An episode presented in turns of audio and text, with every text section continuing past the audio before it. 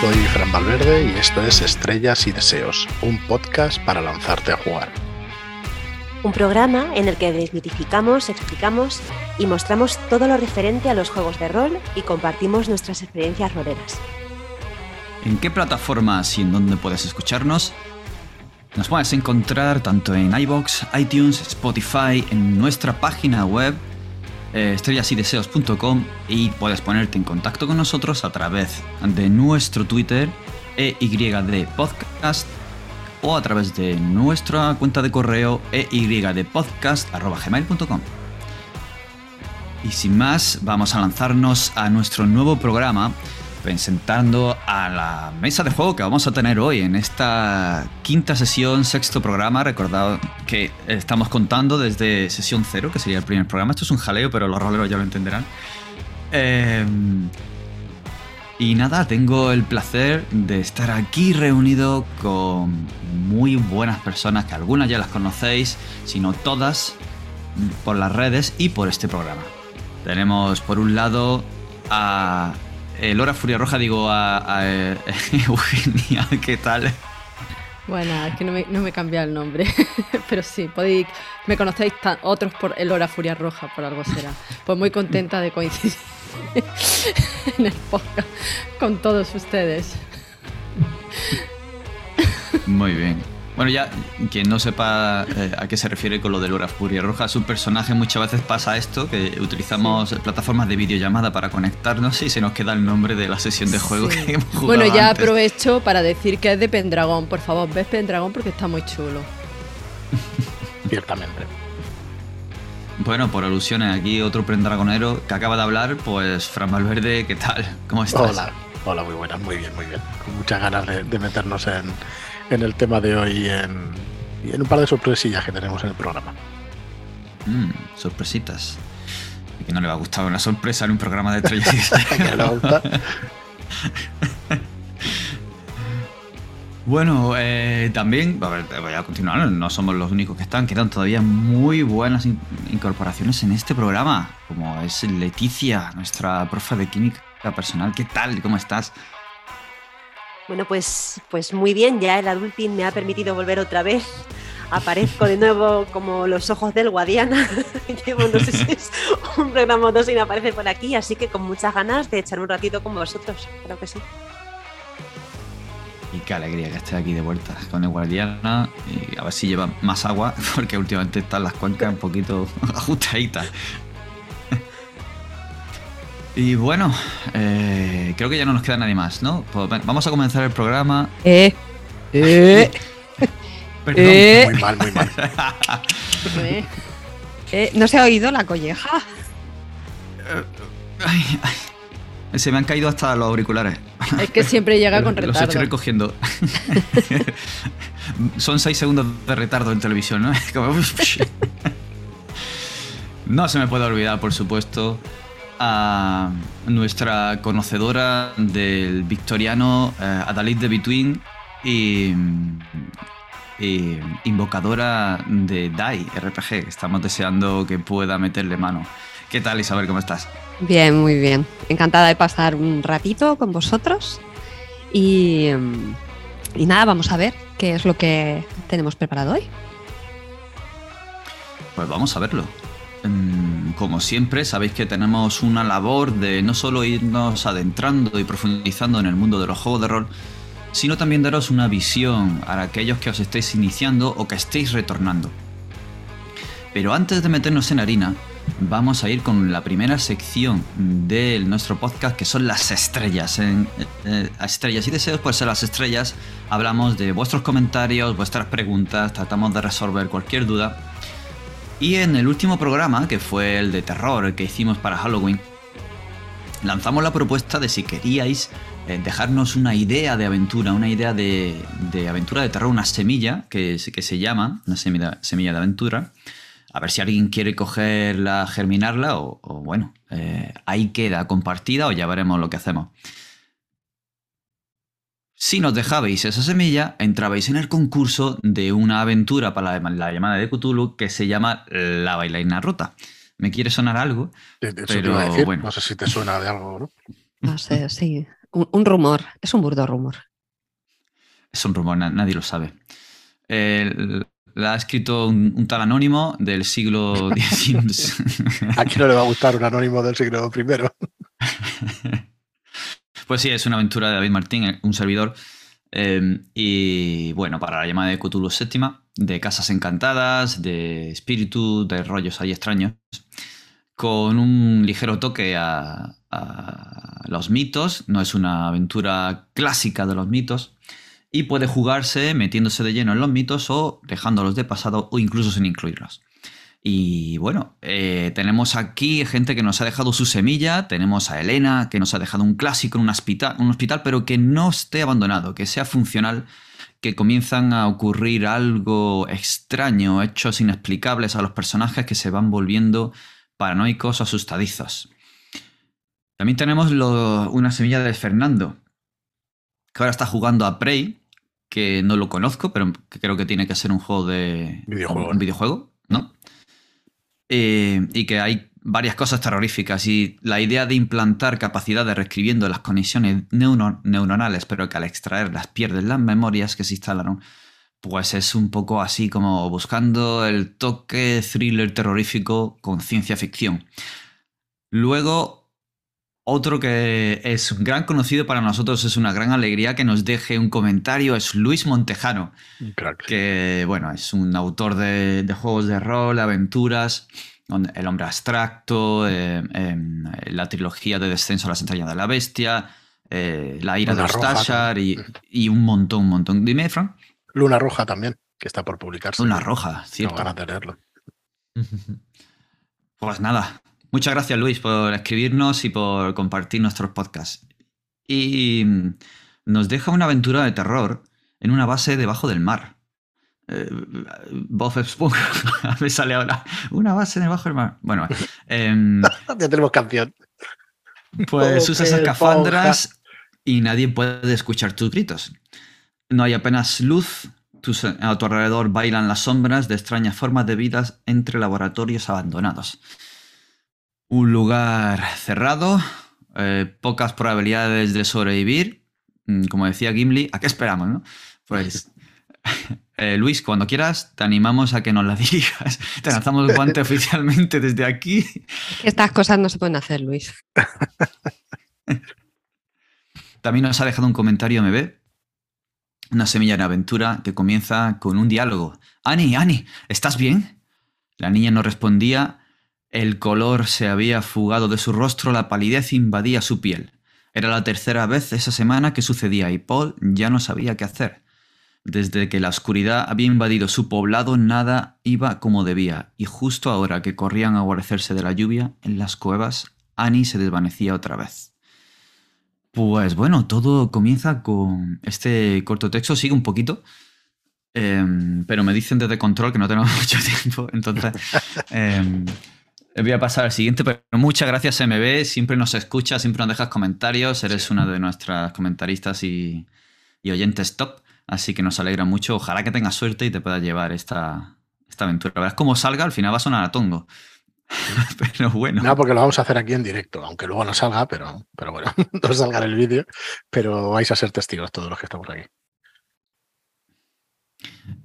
Luego tenemos a Diego López, también conocido de grupo, de autor de rol también. eh, que reci- eh, bueno, hace un tiempo que viene estando cada vez más activo en redes y, y lo vamos viendo mm, eh, lanzando guantes de partida, eh, escribiendo un poquito cosas y la verdad que estamos muy contentos de tenerlo de vuelta mucho más en activo que como ha estado antes porque bueno, es uno de los autores de, de hace mucho tiempo de rol. Y también nos ha dejado uh, un comentario de una anécdota cuando su hija tenía solo tres años.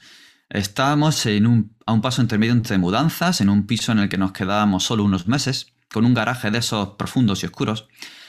Eh, mi hija, eh, cuando bajábamos al garaje, se quedaba mirando siempre a la misma esquina.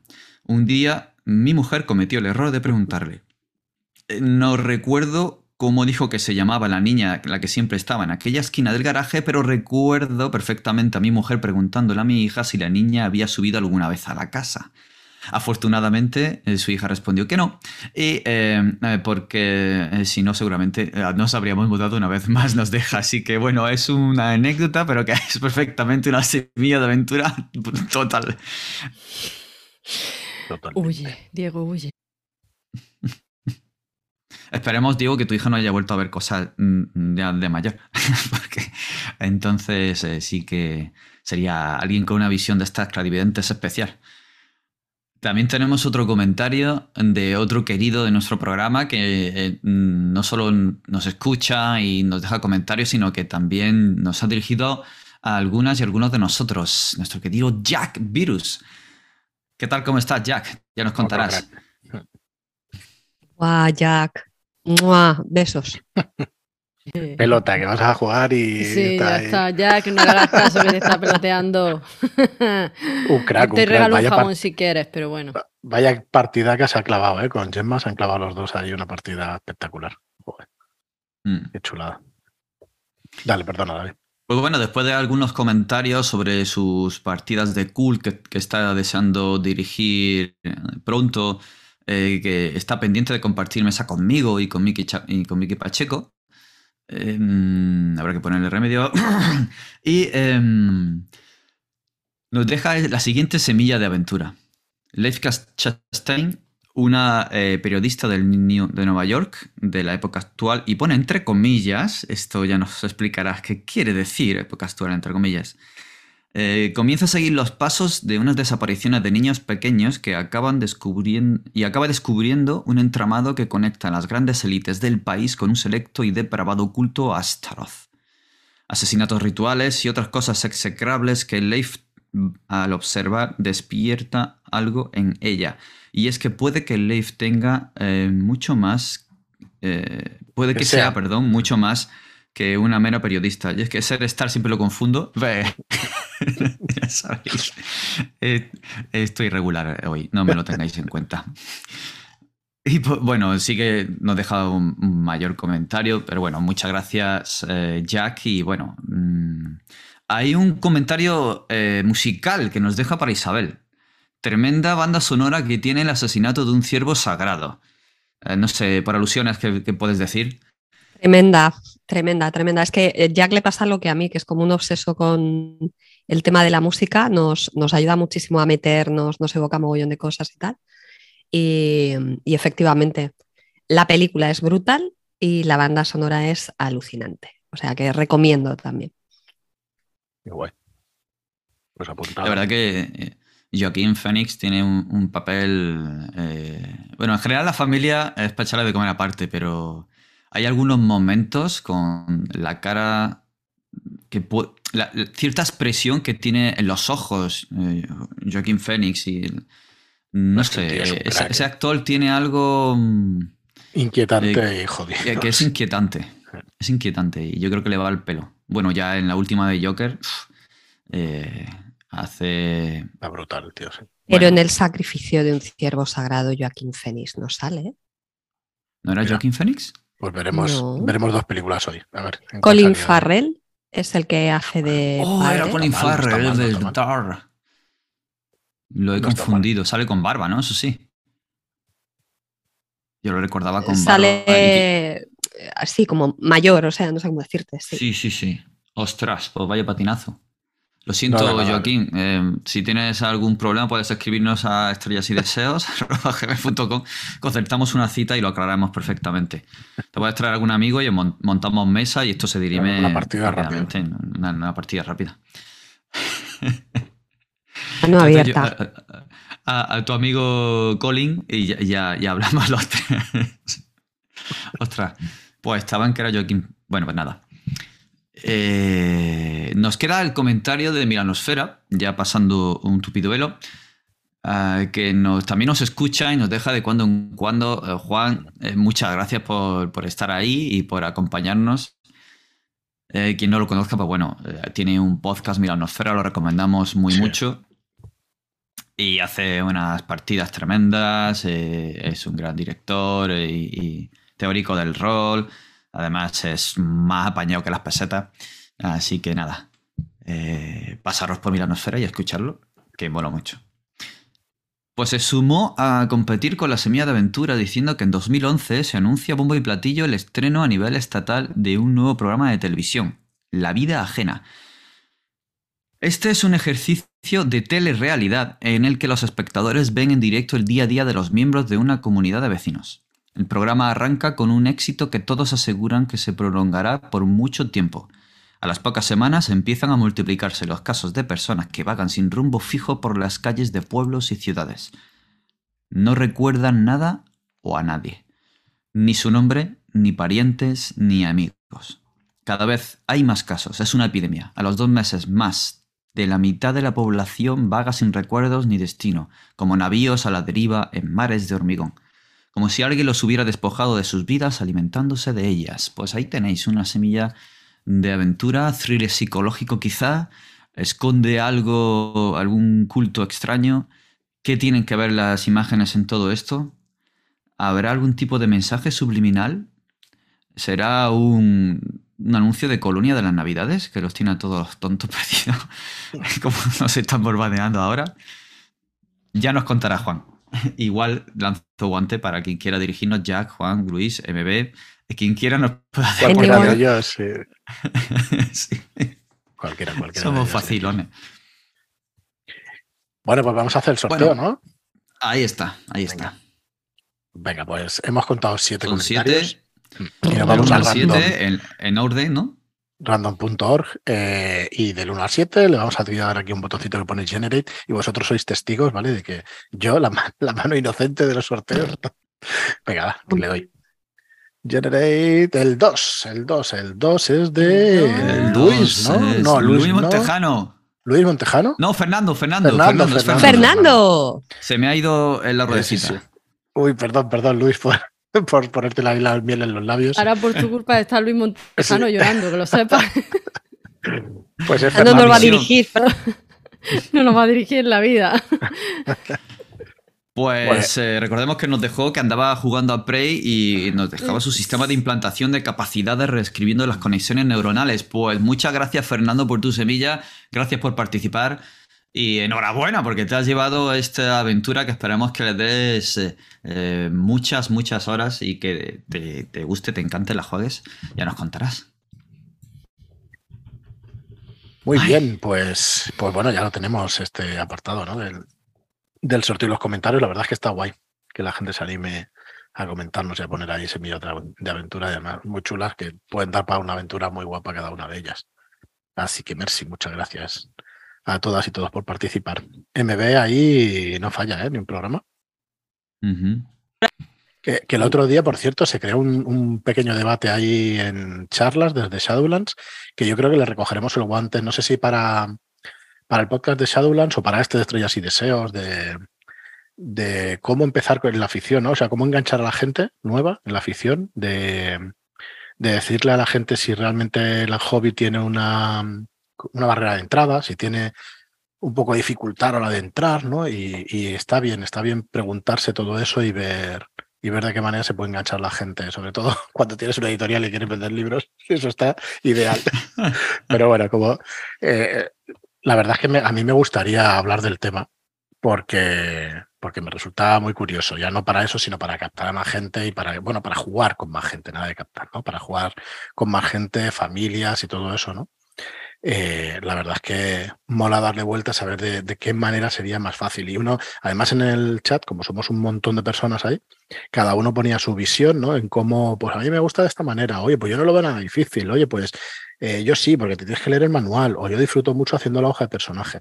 No sé, si queréis lo dejamos para otro programa que podamos tocar, porque hay tema para rato con eso, ¿no? Sí, claro, claro que sí. Pues nada, vamos por la escaleta entonces y no nos enrollamos, porque si no, puedo estar aquí un rato. bueno, Ahora lo que tocaría sería entrar en los deseos de nuestras estrellas y deseos, que el tema que hemos traído para charlar hoy sobre juegos de rol. Eh, teníamos propuesto para hoy eh, la inmersión, hablar un poco de la inmersión, de cómo la entendemos, de qué nos gusta, cómo entrar, qué nos saca, cosas así. Pero antes sí me gustaría, y creo que lo hemos estado hablando eh, fuera de micro, que podemos hacer unos cuantos minutos hablando de una de las cosas que más chocan si comienzas a buscar juegos de rol en Internet y te quieres informar. A veces, en según qué comunidad entres o en, alguna red social, Twitter, eh, Instagram, eh, Mastodon, o, o, la que esté en este momento en boga, puedes encontrarte abreviaturas, siglas, y una serie de palabras que si no lo conoces eh, puede que te llame mucho la atención. O incluso si ya jugaste y has tenido mucho tiempo de parón y llegas ahora, te encuentras con ciertos anglicismos o palabras que se utilizan que antes no se utilizaban. Y puede ser una buena cosa que vayamos comentando, diciendo qué significan y, qué se entienden por ellas eh, cada programa, ir entrando en algunas 5, 6, 10 y poco a poco ir dando esta serie de pistas. ¿Qué os parece? Perfecto, perfecto, perfecto. A mí, me pasó esto, perdona David, con los juegos de mesa también. Cuando empecé a escuchar podcast de los juegos de mesa hace, yo qué sé, 12 pues años o 15 años, el tiempo que sea, escuchabas de building, escuchabas mayorías, escuchabas mecánica y no sabías exactamente que, bueno, no tenías ni idea de lo que se referían. Y pasa exactamente igual con los palabras estos en los juegos de rol, la verdad además hay mucho anglicismo, ¿no? Metido por en medio, muchas siglas y mucha cosa que, que suena muy rara y que en realidad, claro, es muy sencillo cuando lo entiendes, pero cuando no, hay una jerga bastante, bastante complicada.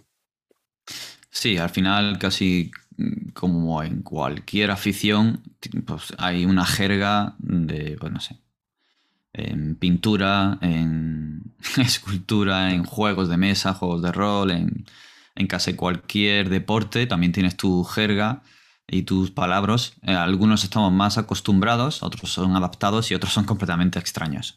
Como puede ser eh, escuchar eh, o leer las siglas RPG, TTRPG, que se suele usar mucho, no es más que juego de rol en inglés, Role Playing Game o Tabletop Role Playing Game, que es juego de rol de mesa.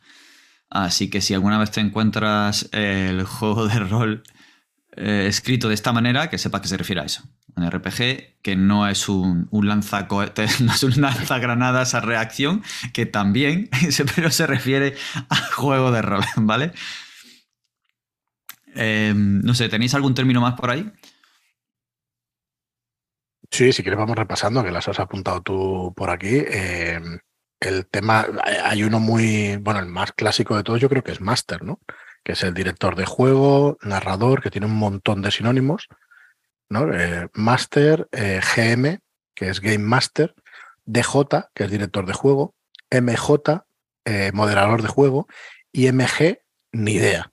Lo has apuntado aquí, pero MG no tengo ni idea. Game Moderator, en inglés. Vale, en inglés. Sí, se puede encontrar en algunos juegos de Gumshoe, por ejemplo, que suelen utilizar Game Moderator en lugar de. Claro, moderador de juego y bueno, la traducción en castellano. Bueno, en realidad sería al revés, GM, pero bueno. Bueno, GM también, sí, Game Master. Game Master y Game Moderator. Ajá. Muy bien. Creo que el que más se utiliza, por lo menos en España, es Master y director de juego, ¿no? Sí, yo creo que sí. Ahora narrador, ahora también. narrador también. Árbitro. ahora. árbitro. Vampiro ya empezó, ¿no? Árbitro, mm, sí. poco, pero. Sí, pero son, son expresiones que se pueden encontrar y que al fin y al cabo significa lo mismo. Esta figura que trata de gestionar las reglas, las escenas, prepararse la, aventura o simplemente gestionar lo que se está preparando en mesa si hay cierta narración compartida y cosas Exacto. Sí. Vale, ¿y vosotros qué decís más? ¿Dirigir, narrar, mastear o masterear? Yo digo más dirigir. También digo más dirigir. Sí, yo igual. ¿Creéis que esto va más con, con, el juego que te hayas iniciado la primera vez que hayas leído el término o el, el, grupo? ¿O es algo que uno por concepción piensa, pues yo creo que es más dirigir porque mastear o masterear es tal, o narrar, no, narrar no estoy de acuerdo porque Porque en mi caso, mm, los primeros juegos que leí eran dirigir y me quedé con eso, eh, básicamente. y no me complico más la vida. Pero es que yo creo que hace un poco de todo realmente. O sea, que es que tampoco es cuestión de centrarse en una palabra u otra, más o menos todas bien a significar lo mismo. Si es que al final acaba dirigiendo, narrando, arbitrando, gestionando un poco las acciones y las puestas en escena de, la aventura en sí. O sea, que es que y quizá un poco también en la línea de lo que comentaba David, que depende, ese matiz igual cambia en el en qué papel concreto tiene en un sistema de juego específico. Claro. Entonces, en unos es más, eh, tiene más peso narrativo, si, si, lo queréis llamar así, en otros es más director y tal, pero yo creo que son matices. Sí. ¿vale? Creo que todos tenemos claro que es una figura muy concreta de la mesa. Yo de hecho, yo, por ejemplo, masterear, no sé por qué, lo utilizo. Creo que es por copia, por copiarlo de, de oírlo. De oírlo. Mm. Sí. Yo no lo utilizo, fíjate tú. Yo no es que lo utilice mm, habitualmente, pero sí creo que lo digo de vez Yo en creo cuando. que también porque me resulta complicado decirlo, me, me resulta más fácil Sí, bueno, decir- dirigir o narrar que masterear. también, también suele ser porque tú dices jugar, no no masterear, ¿no?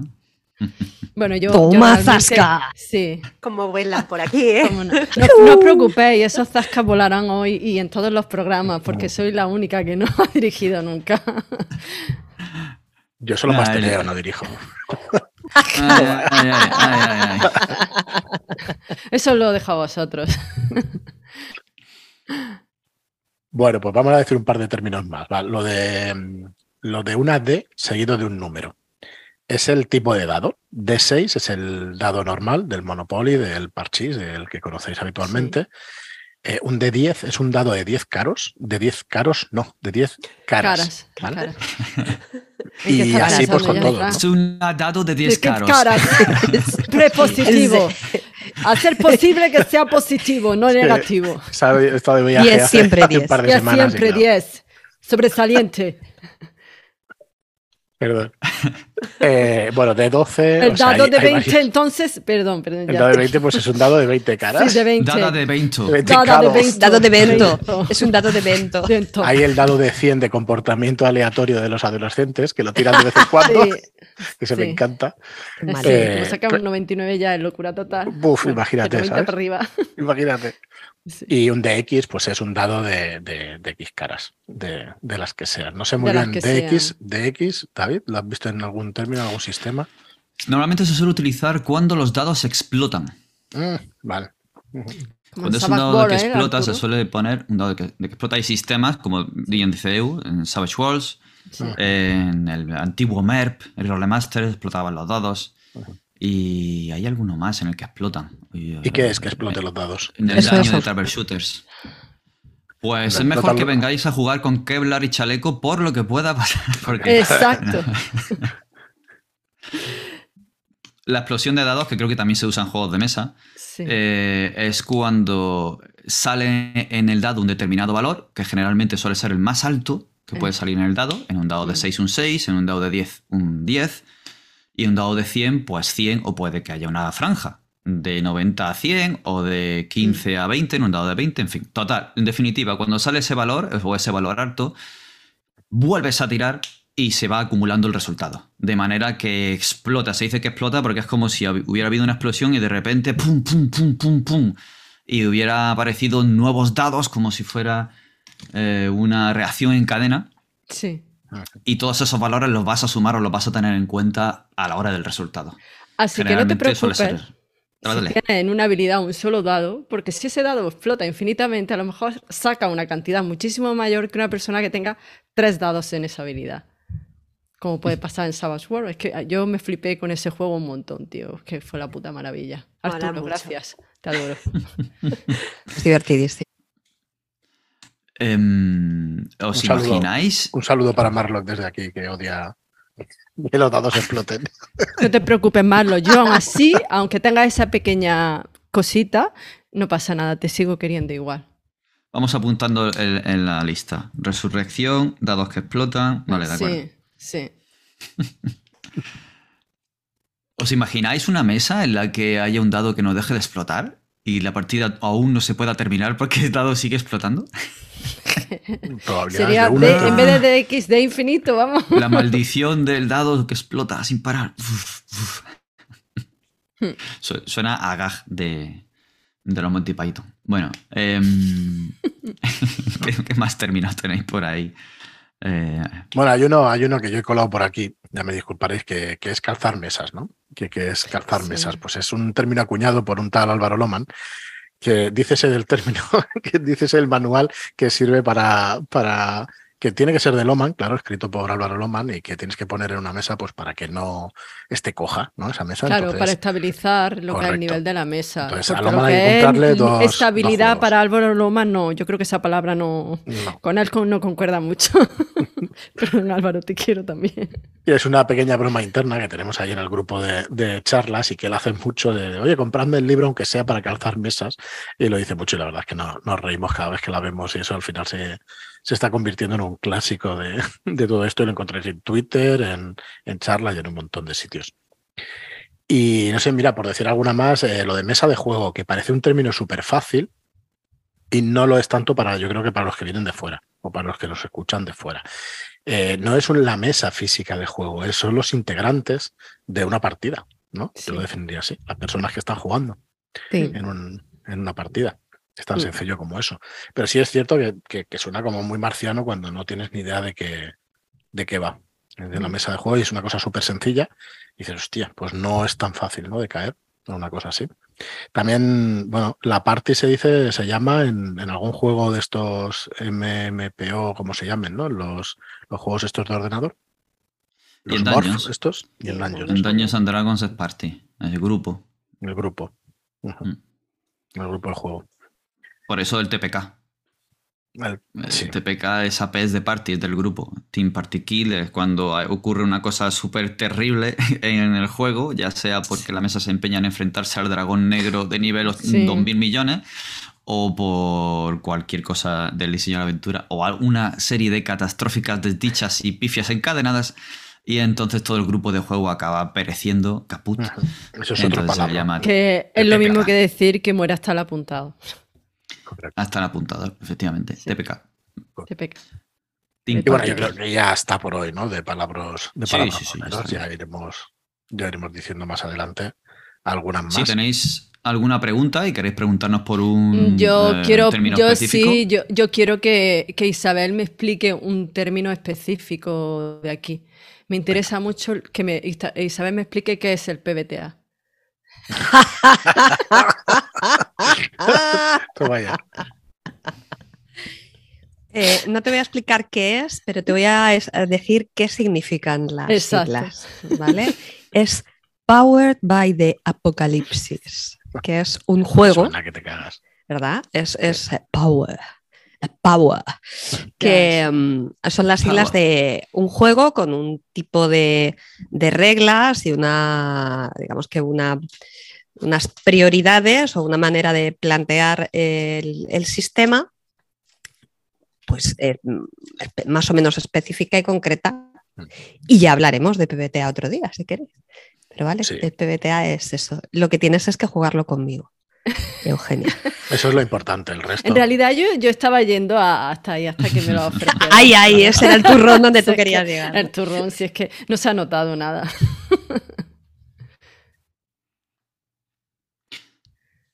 Muy Pues bien, muy pues dale, dale. vamos a cambiar de tercio.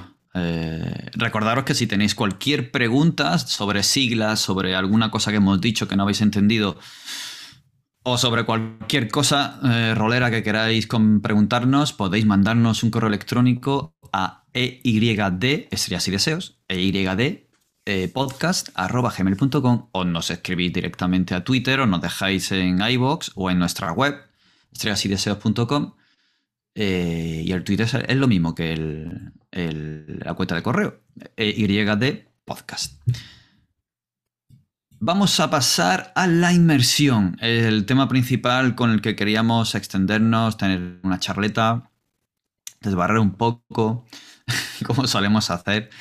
Em, ¿Qué entendemos por la inmersión? Em, hay a veces que puede estar idealizada, eh, se le da demasiada importancia, demasiado peso a la inversión en una partida. Puede haber partidas más ligeras, eh, más entretenidas y sin tanta mm, carga de, de, inmersión. Pues bueno, iremos definiendo todos estos términos, iremos debatiendo sobre todo ello. Y por supuesto, si tenéis cualquier pregunta o, o alguna anécdota o vuestra opinión sobre la inmersión, dejádnosla también escrita en los mismos medios. Estaremos encantados de recibirla y de leerla eh, durante las estrellas de la próxima sesión, de la próxima, del próximo eh, programa del podcast. Pues bueno, ¿qué es la inmersión? Es eh, fácil y difícil definirlo según cuánto nos queremos liar en la, ¿Por no? en la propia definición. perdona, David, intentamos dar lo que nosotros entendemos por inmersión y así ya entramos directamente. Claro, e-, esa era mi intención. En Pues el guay. que es, pues que cada uno lo dijera, eh, cada persona aquí aportara lo que entiende, lo que le mola, o, y así entre todos eh, podamos definir y pintar un cuadro de lo que es la inmersión. Igual que Van Houten pintó lo que era la dignidad, eh, para todos aquellos amantes de, de los Simpsons, pues nosotros pintaremos lo que es la inmersión. Pues me pido el último. Te pide el- ¡Hala, venga! ¿Pero qué es esto? Venga. No, no, me da igual, ¿eh? Si alguien quiere empezar y si no, pues empiezo yo, sin problema. Si no, luego lo que se me olvide lo digo después. Bueno, pues si te atreves, Fran, dinos, Eugenia, ¿qué es la inmersión? Pero es que yo creo que es un término muy subjetivo. Eh, para cada uno la inmersión es diferente. Para mí la inmersión es eh, esa sensación de sentirte sumergido en la ficción. Yo llego un momento en que realmente no, no pienso en voy a interpretar este personaje, sino que yo ya estoy siendo ese personaje, estoy pensando como ese personaje, estoy sintiendo como ese personaje y estoy viendo lo que me está describiendo el, el director de juego y lo que me están describiendo el resto de, de la mesa de juego. Porque otra cosa no, pero para mí es muy importante, para mi inmersión es importante que el resto de la mesa tenga también inmersión, si no me saca fuera de la ficción. Sé que es, es una cosa muy complicada de conseguir muchas veces, porque hay varios factores que tienes que tener a tu favor. Pero bueno, y tampoco quiero explayarme porque supongo que cada uno queréis hablar de lo que es la inversión para vosotros. Pero en definitiva, para mí llega a ser el pensar, sentir y actuar como el personaje que estoy siendo en ese momento. Ya ahí no soy yo, Eugenia, sino soy Elora Furia Roja o Shana Galea o Osha Espina. Eh, soy en ese momento ese personaje. Para mí eso Chupiguay. es la inmersión. O Chupiguay. O sea, Bueno, no, no la menciones porque entonces sale programa, eh, Chupiguay, ¿entiendes? ¿Veis? Esto es la inmersión. O sea, él llama Chupiguay y yo no puedo evitar ser ella. Es que es como, forma parte de mí. No es que sea bipolar ni que tenga una- un trastorno de la personalidad. Fran, déjame Eso es hablar. una de las ¿vale? preguntas Esa que tengo yo. Sí. ¿Tienes Sí. un trastorno de la personalidad? Sí, totalmente, porque unas aparte- veces soy Chupiguay, que otras veces soy Fenancio. otra vez- No, no, que sí. Pero El- estoy la- diciendo que no es que sea eso, es que soy en ese momento Chupiguay. La pregunta es si, si parte de nuestra personalidad, aunque parezca absurda la pregunta, si se traslada al personaje, ¿sabes? Si somos capaces realmente de separarnos por completo. Entiendo que habrá casos y casos y todo Yo eso, ¿no? creo Bien. que en parte es que mm, es muy difícil Claro, ¿no? claro. proyectar parte de tu personalidad en el personaje porque al final quien está jugando y actuando eres tú. Entonces, Y mezclado con la inversión, entonces, ¿qué pasa ahí? ¿No te Eh, sacas ser tú mismo, meterle distintas cosas? ¿Te tienes que separar mucho de ser tú mismo? Yo es que como discrepo, sí, Vale, yo vale, sabía pues que, Isabel es lo que iba a ser de las que discrepa. Pues venga, Isabel, si quieres, dale, dale tú a lo que es la inversión y si quieres responder la pregunta o, la- Claro, o luego la tratamos, ¿eh? es que para mí la inmersión no es solo que yo me meta más o menos en el personaje, sino que es algo mucho más eh, global. Y pienso mucho más en la inmersión en la historia. Para mí el, eh, hay más inmersión cuanto más hemos colaborado todos en la mesa para que haya una para que haya suspensión de incredulidad, para que todo lo que esté sucediendo en esa historia que vamos creando entre todos tenga coherencia y haga que, igual que cuando estás viendo una película eh, que está bien hecha, que tiene coherencia, que aporta pequeñas pinceladas, detalles, este personaje actúa súper bien, este, este paisaje es mm, eh, perfectamente coherente u orgánico dentro de la historia, etcétera, etcétera, que todas esas piezas del puzzle creen una especie de realidad ficticia en la que es fácil permanecer. o sea, para mí la inmersión es que es fácil permanecer en esa realidad ficticia que hemos generado en la mesa gracias a que todos hemos renunciado a comportarnos como seres eh, exclusivamente racionales y que no cuestionamos cosas como que haya magia o dragones, caballos voladores o, o, un señor poseído por el demonio que nos va persiguiendo por un pasillo. Claro, pero por eso decía que para mí es importante que el resto de la mesa colabore en ello y por supuesto el, poder ver lo que me está mostrando el director de juego en ese momento, el mundo que está creando y cómo los demás están colaborando en ello. Yo el simple hecho de meterme en el personaje no, porque es, que soy incapaz, vamos, tendría un superpoder si es solo eso y ya está, que lo querría. Mm, perdonadme, yo es que voy todo el rato a preguntar. Creo que iba más por, lo de por Fran, que hablaba un poco de eso, de, hablaba más de lo que era la inmersión en personaje, que digamos, para mí es una parte de la inmersión, la inmersión en el personaje. Pues vuelvo a preguntar, ¿vale? Perdóname porque me meto, pero es que son un montón de cosas que tenía, que tengo mucha curiosidad em, sobre lo que estáis diciendo. ¿Cómo imagináis vosotras y tú, David, cómo imagináis esas escenas y todo eso, ¿cómo imagináis? ¿Veis, mm, ¿Veis esas escenas? Como mucha gente dice que tiene pues, hiperfantasia o algún tipo de... ¿Veis realmente lo que está pasando? No. Hay momentos que sí, momentos que no. ¿Cómo lo hacéis eso? Porque para mí eso es muy importante también. Dentro, o está relacionado como mínimo con la inmersión. Yo sí. Yo me veo en, primera persona. No es que me vea. O sea, yo es como si estuviera, como yo ahora mismo estoy mirando y tengo aquí delante el micrófono y las pantallas del ordenador pero igual en el contexto que sea dentro de, la historia de ficción que estemos. Y lo imaginas vívidamente, por decirlo de alguna manera, que es muy difícil, para mí es muy difícil de explicarlo, ¿eh? realmente no, encuentro palabras para definirlo bien, para explicarlo bien. Pero... A mí no me cuesta trabajo, es decir, eh, sí que por mi parte la inmersión va más por donde decía Eugenia, o sea, me basta con que el contexto no sea un contexto disonante y me saque, para mí no es tan importante que el contexto sea muy coherente, o sea, eh, para que a mí me saquen de ese, de ese contexto eh, tiene que haber una disonancia muy fuerte, que no venga al caso, que alguien mm, suelte una broma off roll de repente y entonces me saca, o sea, si no ocurre algo así, yo tengo mucha facilidad para meterme dentro, dentro de la ficción. Entonces, en ese caso, eh, en, en cuanto me meto, mm, mm, para mí va más por el lado de que soy el personaje entonces el hecho de estar con las motivaciones del personaje, sentir lo que siente el personaje, tomar las decisiones que toma el personaje es lo que supone la inmersión. Ahora, también te digo, es verdad que eh, mm, cuando, cuando yo logro eso, si es una partida de tono serio, a mí me gusta, disfruto muchísimo con la inmersión, pero eso no quiere decir que hay otras partidas con otro tono distinto, donde la mesa hemos llegado a un acuerdo previo en el que quizá no es tan importante esa inversión tan grande, sino pues, que es una partida que yo llamo disfrutona, y entonces vamos a echar un rato divertido y a echarnos unas risas y tal, y llorar disfruto de la misma manera. Pero sí que es cierto que a mí, por ejemplo, el tema de la inmersión es algo que me gusta y que me hace disfrutar mucho. Vale, entonces eh, creo que lo has explicado un poco, ¿no? Pero ¿cómo sientes tú entonces la inmersión? ¿Necesitas eh, vivirlo? ¿Necesitas... o también tienes inmersión en esas partidas disfrutonas? Sí, lo que pasa es que es como más relajada. O sea, mm, mm. se me viene a la cabeza este lunes pasado, que jugó una partida de, de Travel, Shooters. y, y, a ver, pues eh, era como más en tono de humor, por así decirlo, un poco más loco todo, pero sí que yo estaba dentro de mi personaje, tenía muy metida ahí a Eloís y la adolescente está malhumorada que estáis súper asqueada con los adultos. Entonces, sí, podría decir que, sí que estaba dentro de, de personaje, que sí que veía la situación y la analizaba como lo haría desde el punto de vista de mi personaje. Y yo cuando visualizaba las escenas y visualizaba los contextos, lo hacía como si estuviera ahí pero de una manera un poco más relajada. O sea, ya no es, seguramente no sentiría el hastío que es, seguramente siente esta mujer dentro de la ficción, como me puede pasar con una partida más de tono serio.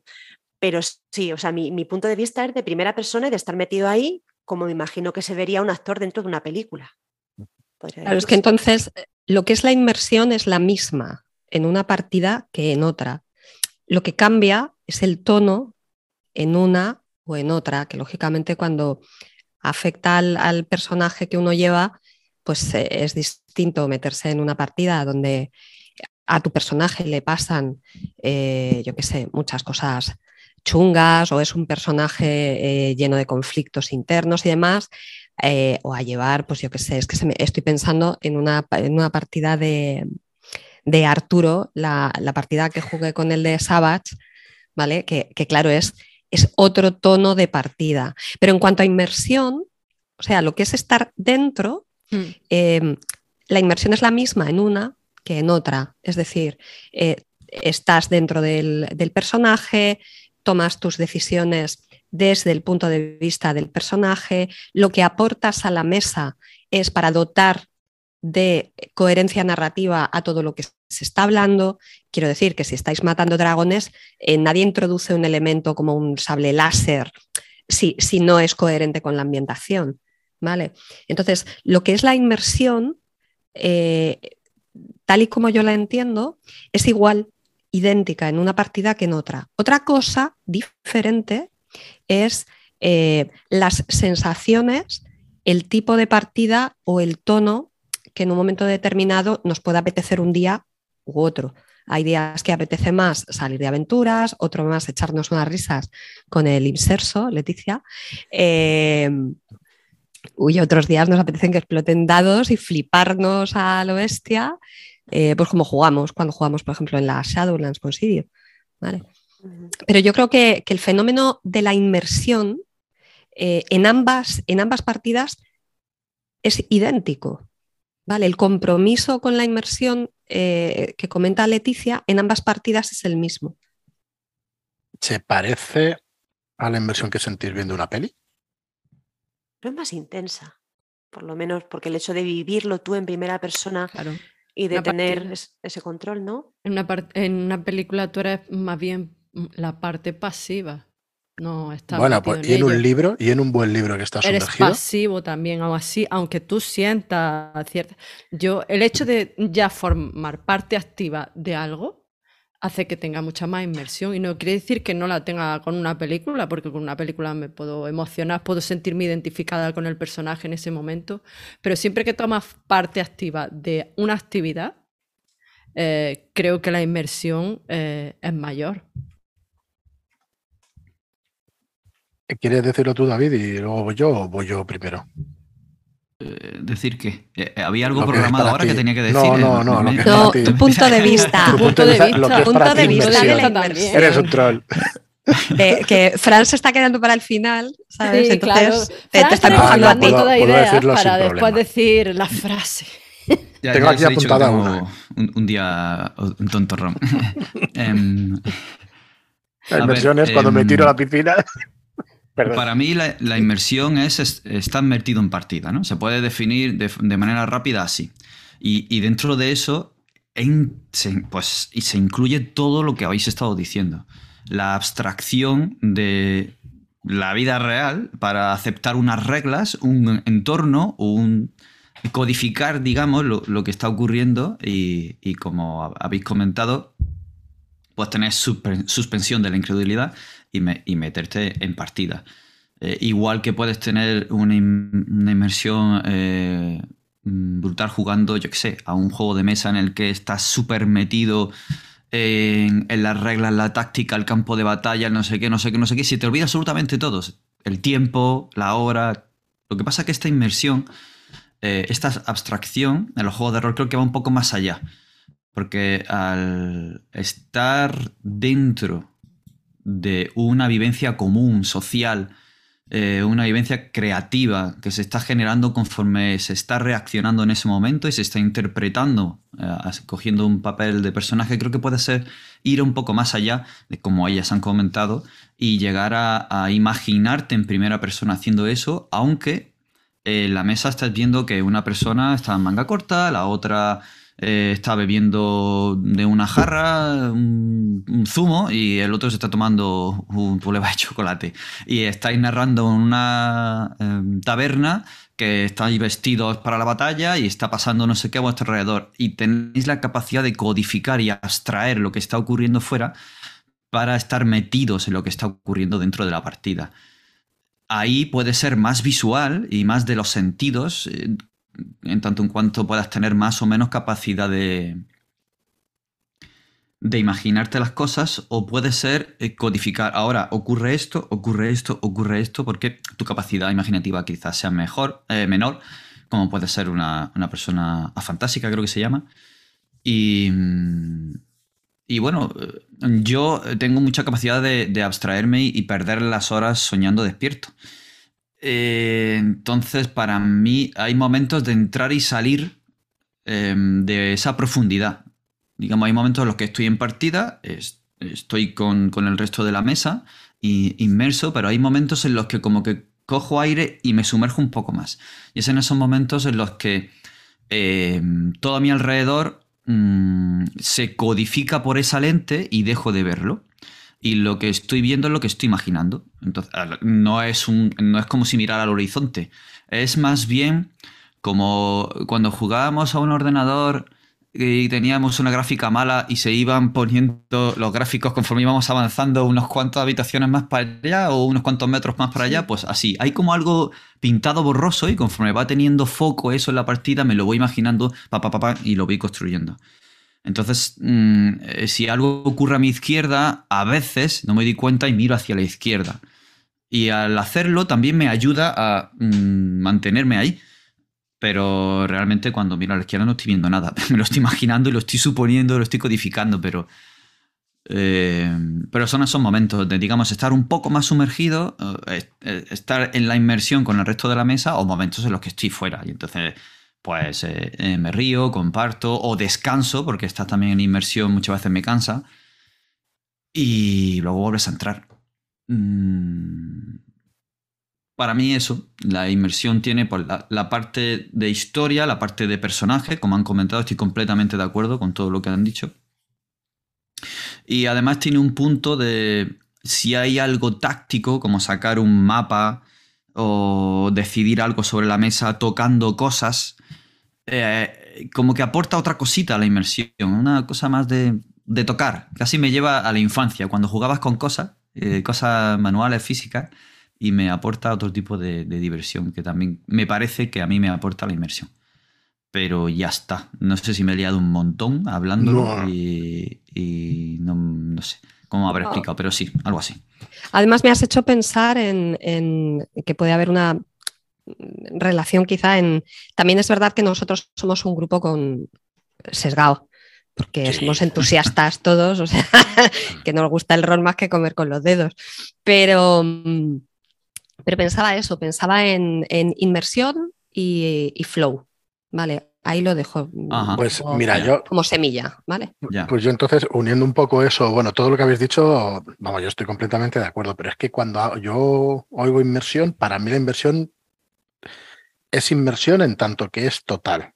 ¿Vale? Es inmersión en tanto que estás absolutamente metido. Entonces, no me pasa siempre, hay momentos en la partida o hay partidas en las que estoy más metido que en otras, por lo que sea. ¿eh? Mm, ya no es por gusto personal, sino por, por cualquier motivo. Entonces, para mí la inmersión, o sea, dentro de los grados que puede haber, entiendo que hay grados en la inmersión, o sea, no es que no lo entienda, pero cuando yo hablo de inmersión, para mí es la inmersión total, es cuando estás metido y sumergido por completo en la partida. Entonces, eh, yo creo que lo puedo definir como cuando me importa de verdad a mí lo que está pasando dentro de la partida.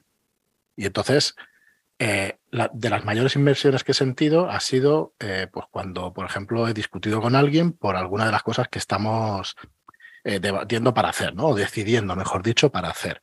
A mí ahí la inversión ha sido absolutamente total. Recuerdo, no me acordaba y ahora al mirar a Eugenia me acuerdo de Prometeo, ¿te acuerdas? Me acuerdo de esa, pero me acordaba sobre todo de las últimas de Pendragón, ¿no?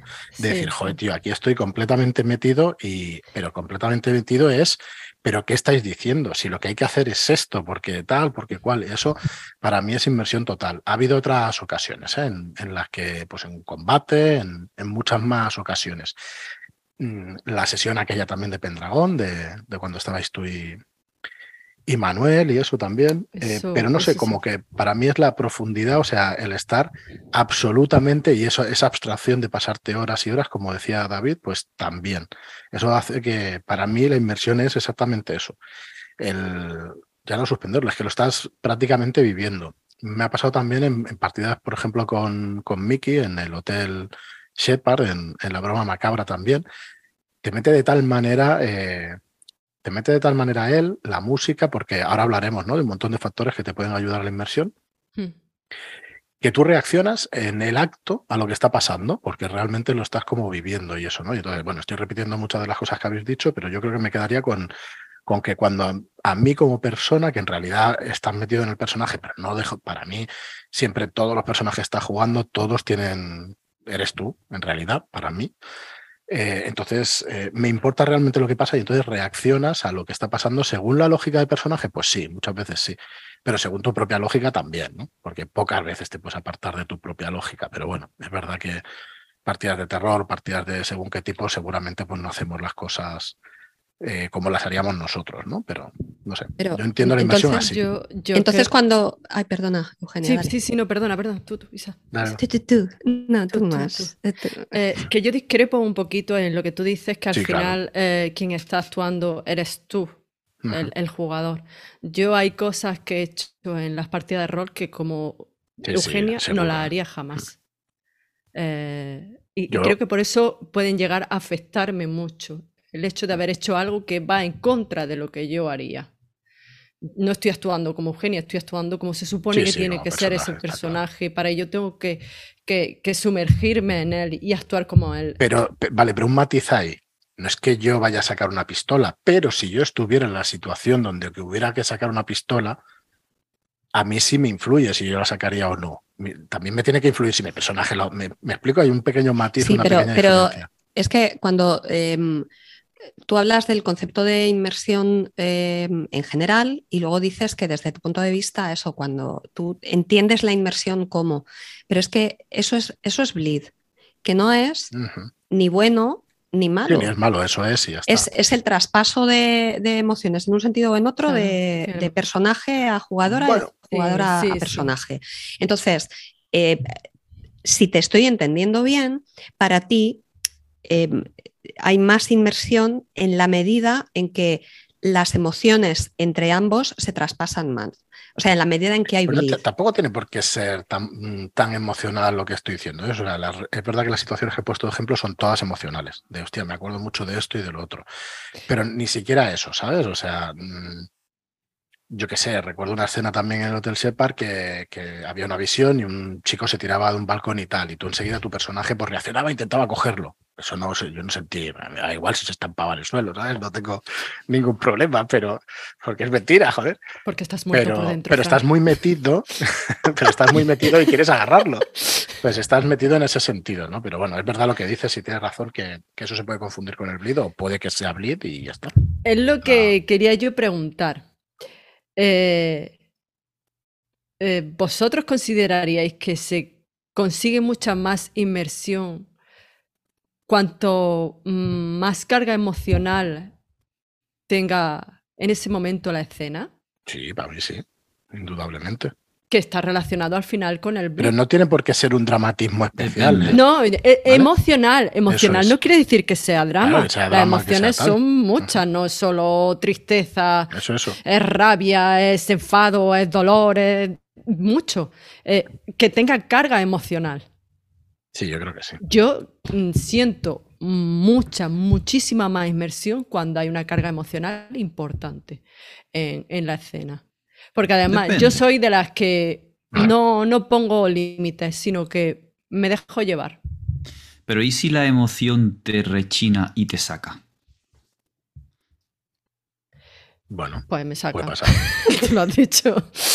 Bueno, pues poner algún ejemplo, porque yo ahora no lo... Pero ponme un siempre aporta la inmersión. No, a ver, yo hablo desde mi experiencia. No, no, he tenido el caso de que, a ver, si hay una persona que eh, le está dando una mm, carga emocional que no es coherente con la escena, a mí me saca por completo, porque a lo mejor quiera tener su momento dramático, que no es el momento de tenerlo, porque quiera marcarse un soliloquio de una introspección personal que a lo mejor en el momento no, que puede que en otro tipo de escena mm, cuadrara muy bien y que puede llegar al resto de los jugadores, pero que no, no, me estás entendiendo por la carga que estás poniendo, ¿no? No, sé a dónde quieres llegar.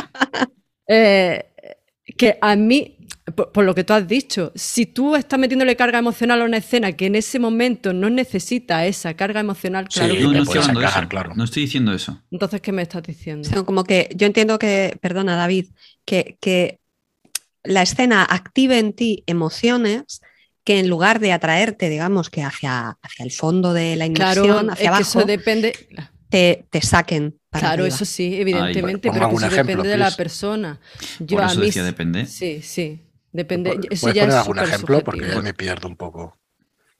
Sí, por ejemplo, eh, eh, mm, tú imagínate que estáis en una persecución trepidante Mm. y de repente acabáis encontrando con las- a, a quien estáis persiguiendo, abrís la puerta y tenéis una escena de mm, emoción que para alguien podía ser eh, un dilema moral que le, le sumergiera mucho más en la, eh, en la partida y le metiera, y podemos hablar que suma la inversión, pero imaginemos que ese dilema moral a ti te toca en lo personal y te saca.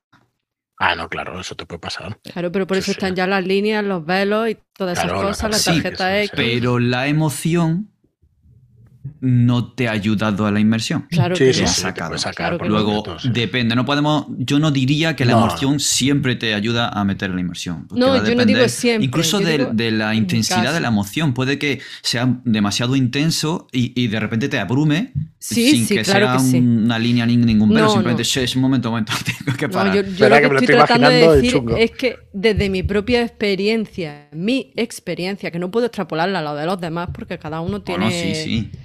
Eh, claro. Yo en los momentos en los que he sentido más inmersión es en los momentos en los que ha habido más carga emocional. Sí, es con la las discusiones, también, como ha pero dicho es que Fran, con... Yo estoy contigo porque la entiendo así, la, inversión. Pero de sí es verdad que a lo mejor, y digo a lo mejor porque hasta hoy eh, no he tenido línea y velo, pero es que puedo tener, puede que eh, en, en una escena mm, dramática pueda tenerla y diga, hostia, pues yo ya no quiero tanta emoción aquí, eh, ya me estoy echando atrás y me saque de la inmersión. Hasta ahora no me está pasando, pero En general, la carga dramática Sí. te va a aportar eh, más intensidad y te va, te va a aportar un, un gancho si está relacionado con tu personaje, eh, con lo que habéis estado cargando la historia de repente habéis llegado a un clímax. sí. Por supuestísimo. En Sí, general, sí. Solo digo que no se puede.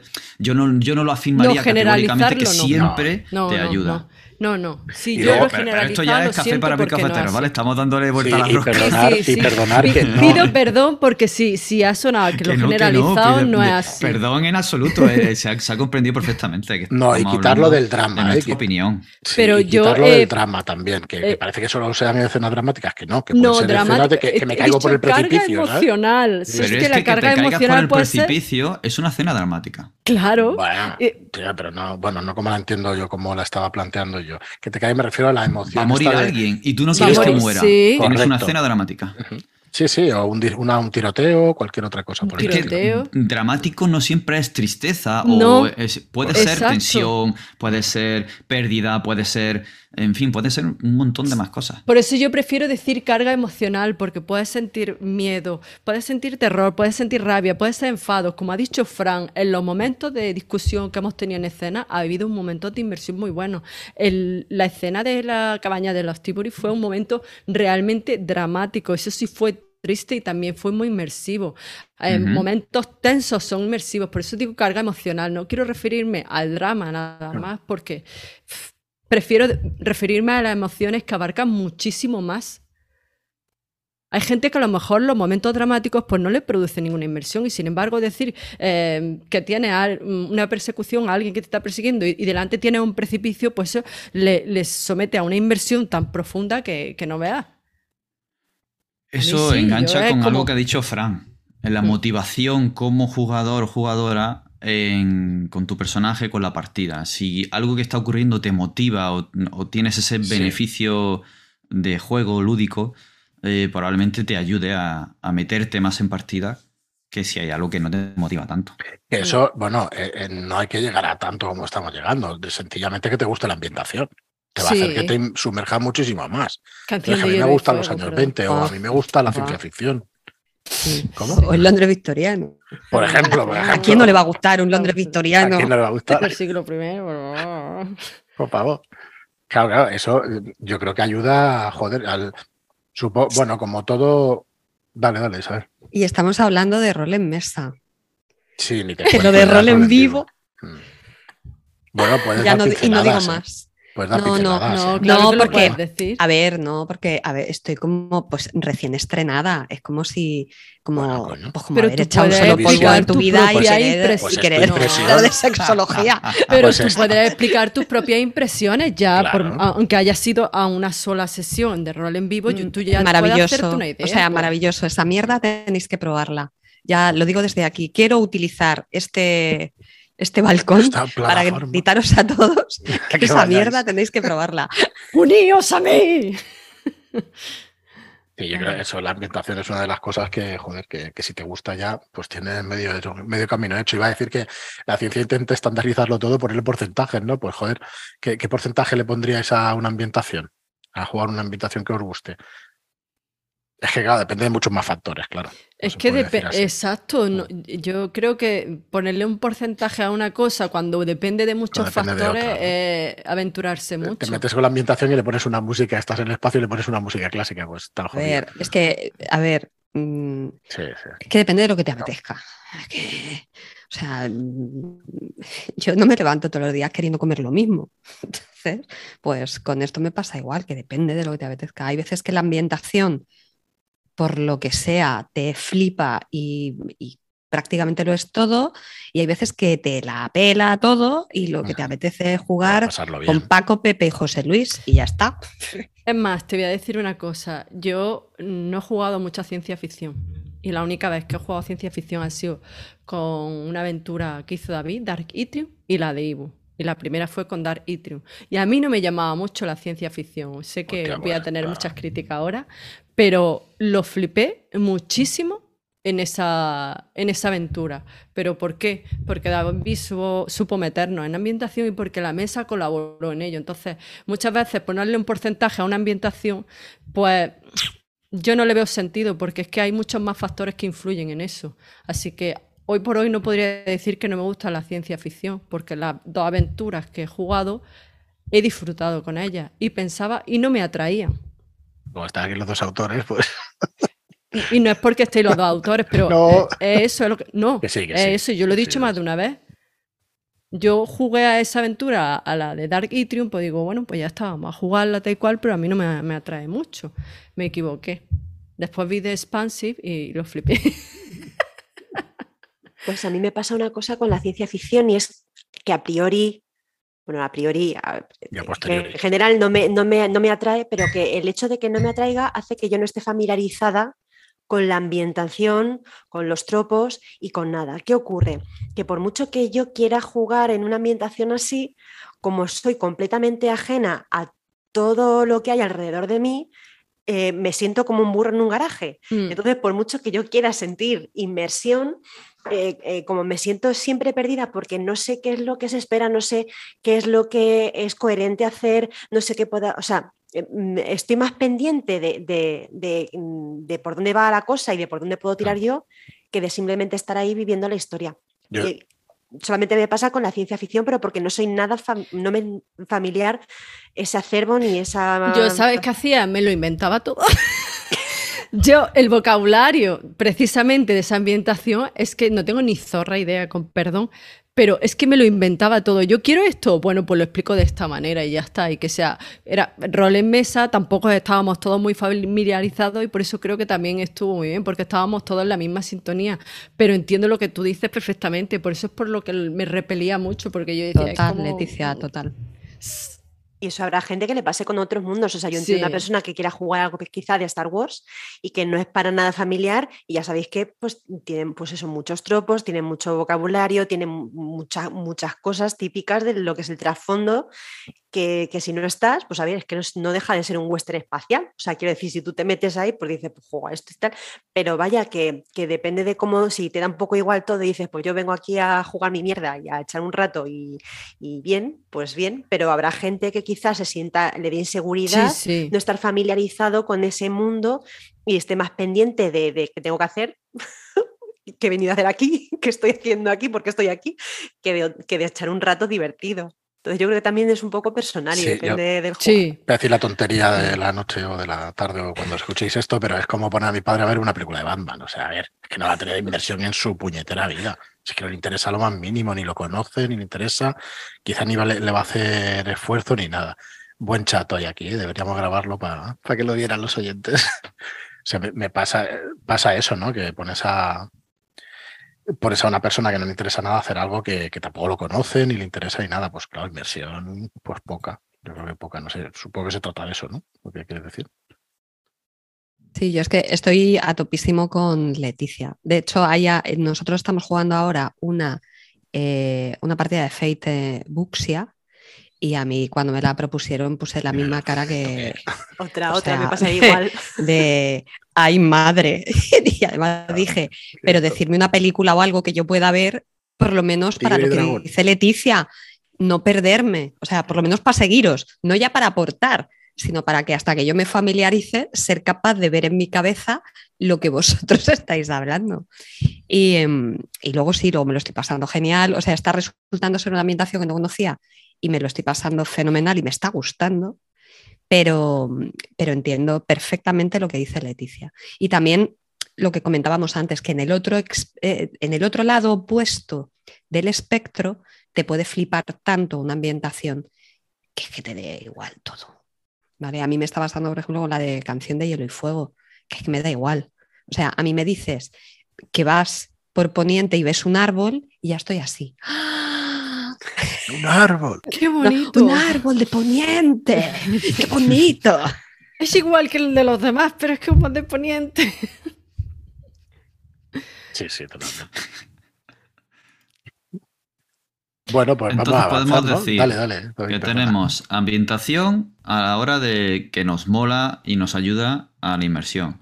Eh, si hay situaciones dramáticas eh, y emociones que nos motiven y emociones que nos lleguen, la coherencia en lo que esté ocurriendo en la ficción.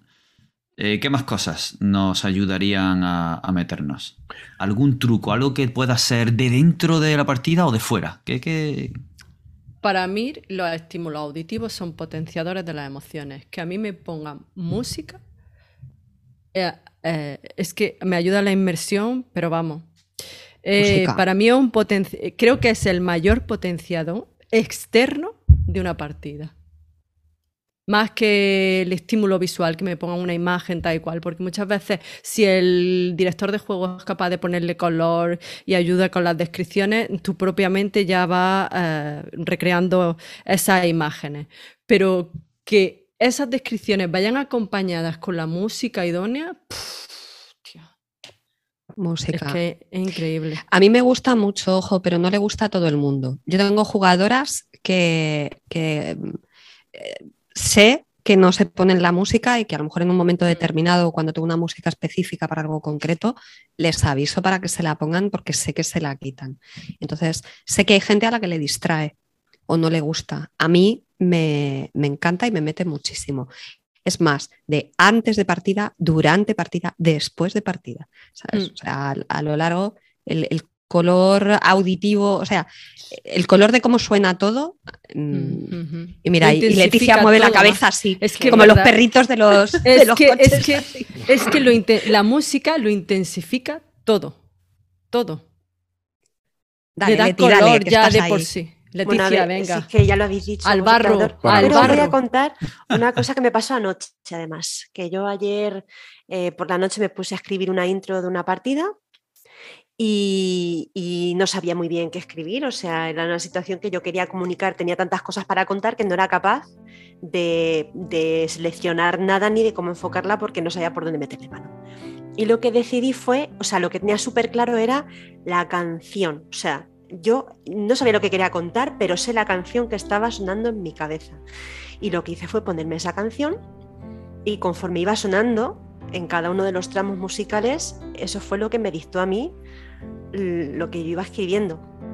Entonces yo lo que hice fue ponerle realmente verbalidad a lo que la música me iba contando, porque es que yo podía haber dicho mil cosas distintas, pero, pero es que la- para mí la música tiene comunicación propia, te mete dentro, te mete o, genera en ti eh, sensaciones súper diversas, o sea, es que incluso esa disonancia que puedes buscar en una escena determinada de que empiece a sonar algo que no es lo que tendría que ver con esa escena, puede ser algo premeditado por parte de la directora de juego, o sea, son mil, cosas, son mil cosas. Y el hecho también me gusta, tanto en el online como en presencial, pero yo he de reconocer que para mí es mucho más inmersiva en el online porque también el tema de llevar los cascos, que te aísla un poco de cualquier estímulo externo que te pueda sacar momentáneamente, eh, pues que me, me, zambulle. O sea, que, que, os voy a contar que no sepáis. Es que yo incluso para mí la música cuando estás jugando y te está describiendo algo el, el director de juego y después vas a participar tú en esa descripción, descripción es como pegarle una patada a las compuertas de la creatividad no sé cómo es como si te ayudara a que fluyeran muchísimo más las palabras, porque lo estás sintiendo en ese momento. Vale, yo, yo, quería hacer un inciso que es la buena elección de la música, porque cuando te sí. ponen alguna que no tiene que ver, no solo esa disruptiva para que pienses lo contrario o para que digas, hostia, qué cosa más rara está pasando aquí, eso es una buena elección porque quieres conseguir eso, sino te ponen, por ejemplo, una canción que tú te la sabes de memoria y que la asocias a ti cuando estabas con 14 años haciendo una cosa, pues te va a sacar por completo. O sea, que no es toda la música, es una música escogida y que funcione bien. Melódica, para mí melódica, eso ya es opinión propia. Sin letras me ayuda bastante más las letras antes y para después de partida, ¿no? Para a lo mejor una intro y eso, pues me parece estupendo, me, me, gusta mucho también. Pero durante escenas y todo eso, meter letra, excepto alguna que hemos escuchado celta y alguna cosa así en, en Pendragon que no me saca para nada, eh, otras, pero porque no la tengo identificada tampoco ni con una película, ni con escenas particulares, ni nada. Pero como la tenga identificada, o sea, si tú me pones en Pendragon El Señor de los Anillos, hostia, ¿dónde está el hobby? ¿Sabes? ¿Dónde está aquí? Mira debajo de la mesa a ver dónde coño está. Entonces, efectivamente, claro, te mete un montón y te, y te recuerda un montón de cosas, pero tiene que ser una cosa bien escogida. Lo digo por si alguien no la ha utilizado nunca y la quiere utilizar y tiene que tener cuidado con lo que ponga, ¿no? Y, bueno, también la práctica y, y los, las partidas de experiencia también valen para eso. Claro, lo que pasa es que eso de la asociación de la música también es algo muy personal. Claro, efectivamente. Porque sí. yo a lo mejor me puedo saber de memoria eh, la banda sonora de Origen, de Inception. Y, y yo no la, la escucho nunca. ¿no? Claro, efectivamente. Mm. Eh, yo en general, a mí al principio sí que me pasaba un poco lo que tú comentas. Y luego con el tiempo, eh, con el tiempo no. O sea, con el tiempo sí que es verdad que si estoy metida en la partida, como que la integro. ¿Vale? Es como cuando te ponen una canción pop de los 60 uh -huh. en una película eh, de, pues yo qué sé, en Reservoir Dogs o, o, o, algo así, que tú a lo mejor esa canción la tienes también en tu memoria poética, por decirlo de alguna manera, en un sitio, pero te la integra en, en esa nueva escena, ¿vale? Bueno, en, en, Castillera le pones música de esa que estabas diciendo y ¡buah! y lo flipas. Sea, porque estás directamente dentro de, de esa ambientación, de esa ficción, ¿no? Y da igual que tenga letra, mejor. En Vamos a cantar por era Alaska. Muy ochentero también. Sí, era hostia, maravilloso. Era, claro, te evoca unas cosas de tu época de adolescente. Pues, pues, claro, ahí lo que pasa es que yo creo que también la música le da como color, ¿no? Sí, Pasa a ser sí. parte del color. Del de... color, claro. Sí, ya no ambienta, sino que es parte integral es de la narración, integral, ¿no? Digámoslo claro, así. Sí, sí, sí, totalmente. Uh -huh. Eh, explícanos, David, cómo la buscas tú. Bueno, cualquiera, bueno, tú también, Isabel, lo, lo utilizas muchísimo y tú, Leticia, ¿no? Las partidas y eso. ¿Cómo las buscáis? Porque tenéis un banco como Marlock, ¿no? Tiene ahí un banco de, de imágenes, pues vosotros de música o qué. ¿O buscáis por, por palabras clave o cómo se hace eso? A ver, yo reconozco que es que yo ya escucho música pensando en. O sea, yo estoy escuchando música en el coche, en el trabajo, en la ducha. Y, y, como la música siempre me ha evocado eh, cuentos, historias, tal, hay veces que digo, ostras, esta la voy a guardar. Tengo una lista que se llama, eh, yo las tengo por color emocional, -huh. ¿vale? Entonces, si no tengo una partida en la cabeza, distribuyo las canciones que voy escuchando en listas de color emocional. Tensión, y además las tengo con letra y sin letra. -huh. ¿Vale? Entonces, eh, tensión, eh, inquietante, porque muchas veces eh, por ejemplo, hay determinadas melodías que dependiendo del contexto en el que las introduzcas, pueden ser melancólicas o pueden ser inquietantes. ¿vale? Entonces, realmente son colores muy básicos. Triste, acelerado, contento. Y luego tengo otra que se llama posibles intros, que son músicas una determinada intensidad emocional, la que sea, pero que tienen una intensidad emocional que a mí me resulta especialmente inspiradora. Y tengo pues una, una lista que se llama posibles intros. Y ahí puedes encontrar, o sea, desde música de cello a trap. Sea, Ah, estaba pensando, lo estabas cosa. diciendo, la clásica de non alegro, de alegro, tal, no sé qué, de grados de, de cosillas. Eh, ¿Qué utilizas Spotify, no? Por, por Eh, explicarlo a la sí, gente. bueno, Eh, súper fan de Spotify de toda- Claro, a ver. Se puede hacer en cualquier sitio, ¿eh? Pero es por- Claro, yo para cuando yo llegué al, al rol, yo ya tenía mucho de eso hecho eh, para escuchar, para escribir, para, yo qué sé, para estar en el mood de no sé qué tal. Entonces ya traía eso. Ahora sí que es verdad que es que tengo vicio de eso, o sea, me encanta el estar escuchando y el descubrimiento semanal de Spotify es maravillosérrimo. Me parece que te y a veces tiro de radio. ¿vale? O sea, a veces en Spotify tiro de radio. Eh, o preparo una lista con cuatro o cinco canciones que me dan un poco el, el tono que estoy buscando y, y luego ya entonces le solicito que me haga una radio con eso y voy canción por canción, esta me vale, esta no, esta me vale, esta no. Cuando me quiero dar cuenta pues tengo ocho horas de reproducción, siete horas de reproducción. Muy guay. ¿Y tú, Leticia o David, cómo lo hacéis? Yo venía a contar el truco que acaba de decir Isabel, lo de la radio de la canción es maravilloso.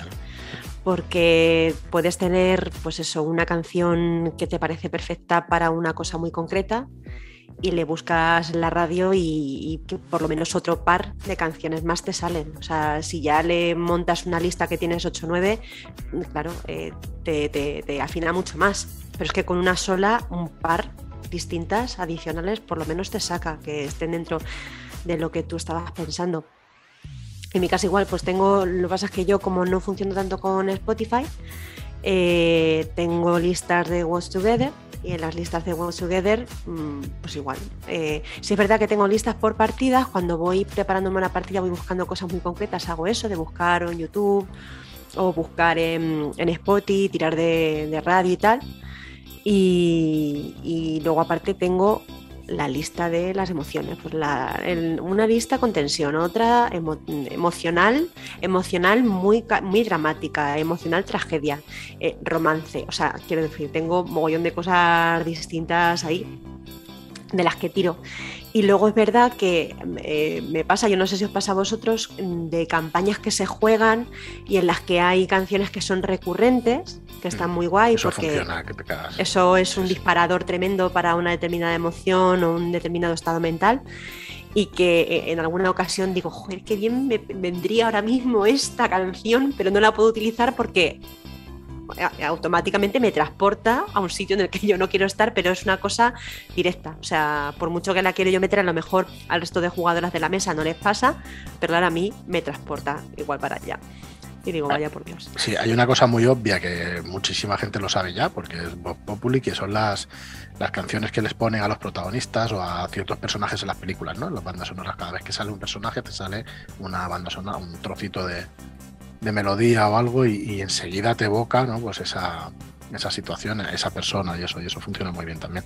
Claro, eh, eso es de director de orquesta ya en partidas de rol, que cuesta mucho, pero bueno, Sí, está muy guay hacer eso. ¿eh?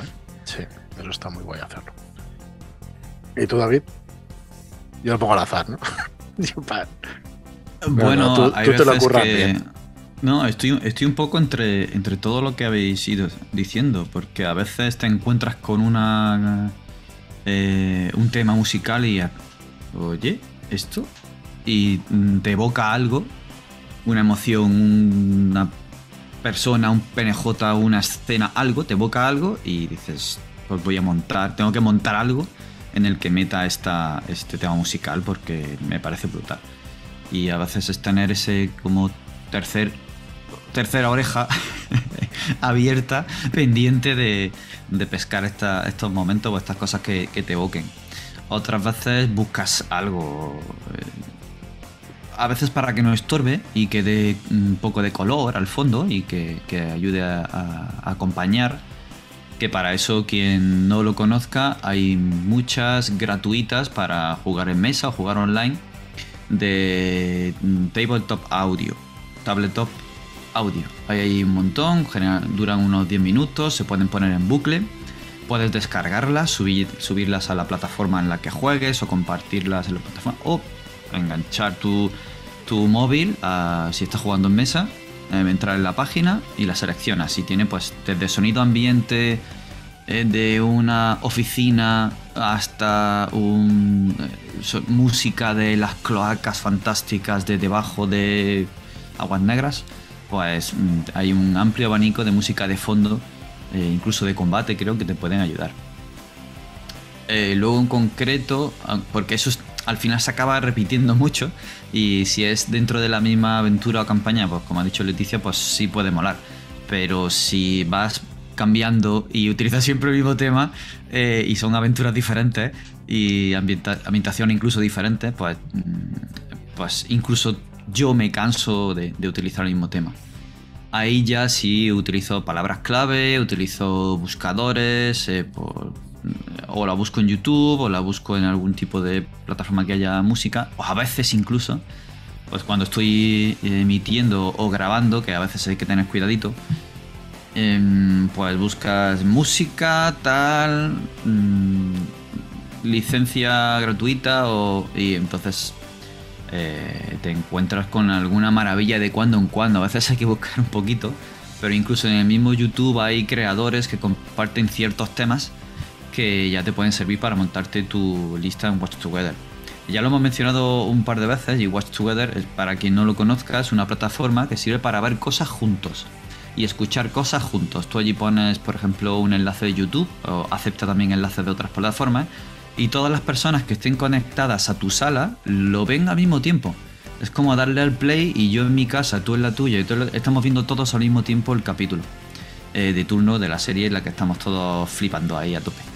Pues esto sería igual, te conectas a una sala virtual para visualizar cosas y si te haces una lista de canciones de YouTube, eh, creo que acepta también, o aceptaba, no sé si han cambiado con la última actualización, Spotify, lista de Spotify, al menos hace tiempo aceptaba, y aceptaba de otras plataformas, Deezer también, que es de audio, y no sé, bueno, de YouTube funciona muy bien, la verdad y te puedes crear tus listas y va pasando de una música a otra, puedes gestionar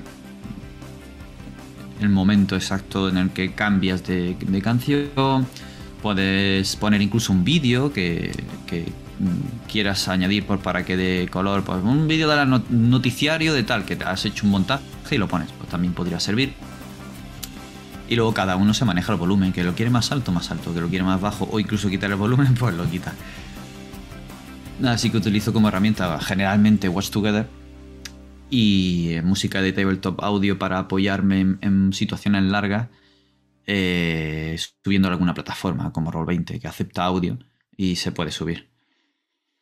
Y temas concretos, específicos para un tipo de aventura o para un tipo de escenario o para un tipo de escena o un momento o un personaje o la intro o el final, pues si escucho algo o busco algo concreto, pues, si busco algo concreto trato de adaptarlo a la idea que tengo.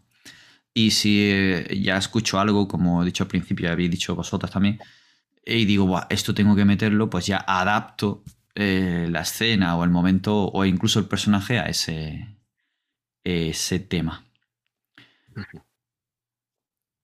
Bueno, te habías aquí currado una escaleta de maravilla. Y así que yo volvería. Pero no, pero volvería un poco a ella, ¿no? Porque hay un montón de cosas. Claro, hemos hablado solamente de la música, pero pero ¿qué más dirías que os ayuda a la inmersión? Bueno, la iluminación suele ayudar. Si estás en una pantalla de terror y te montas una sala llena de velas, en un momento en el que hay un exorcismo o hay alguna cosita así, pues eso es que a quién no le va a gustar. ¿A quién no le va a gustar? Em, eh, como anécdota, eh, yo recuerdo una vez, eh, creo que la primera campaña que yo escribí, jamás, em, que por ahí tiene que andar, escrita con letra de mi juventud, Crónica de un suicidio, eh, para Ragnarok, un juego de terror de ludotecnia, hace ya la tira de tiempo. Y, y había un momento de clímax casi casi al final, no llegaba a ser el final, pero estaba muy próximo al desenlace.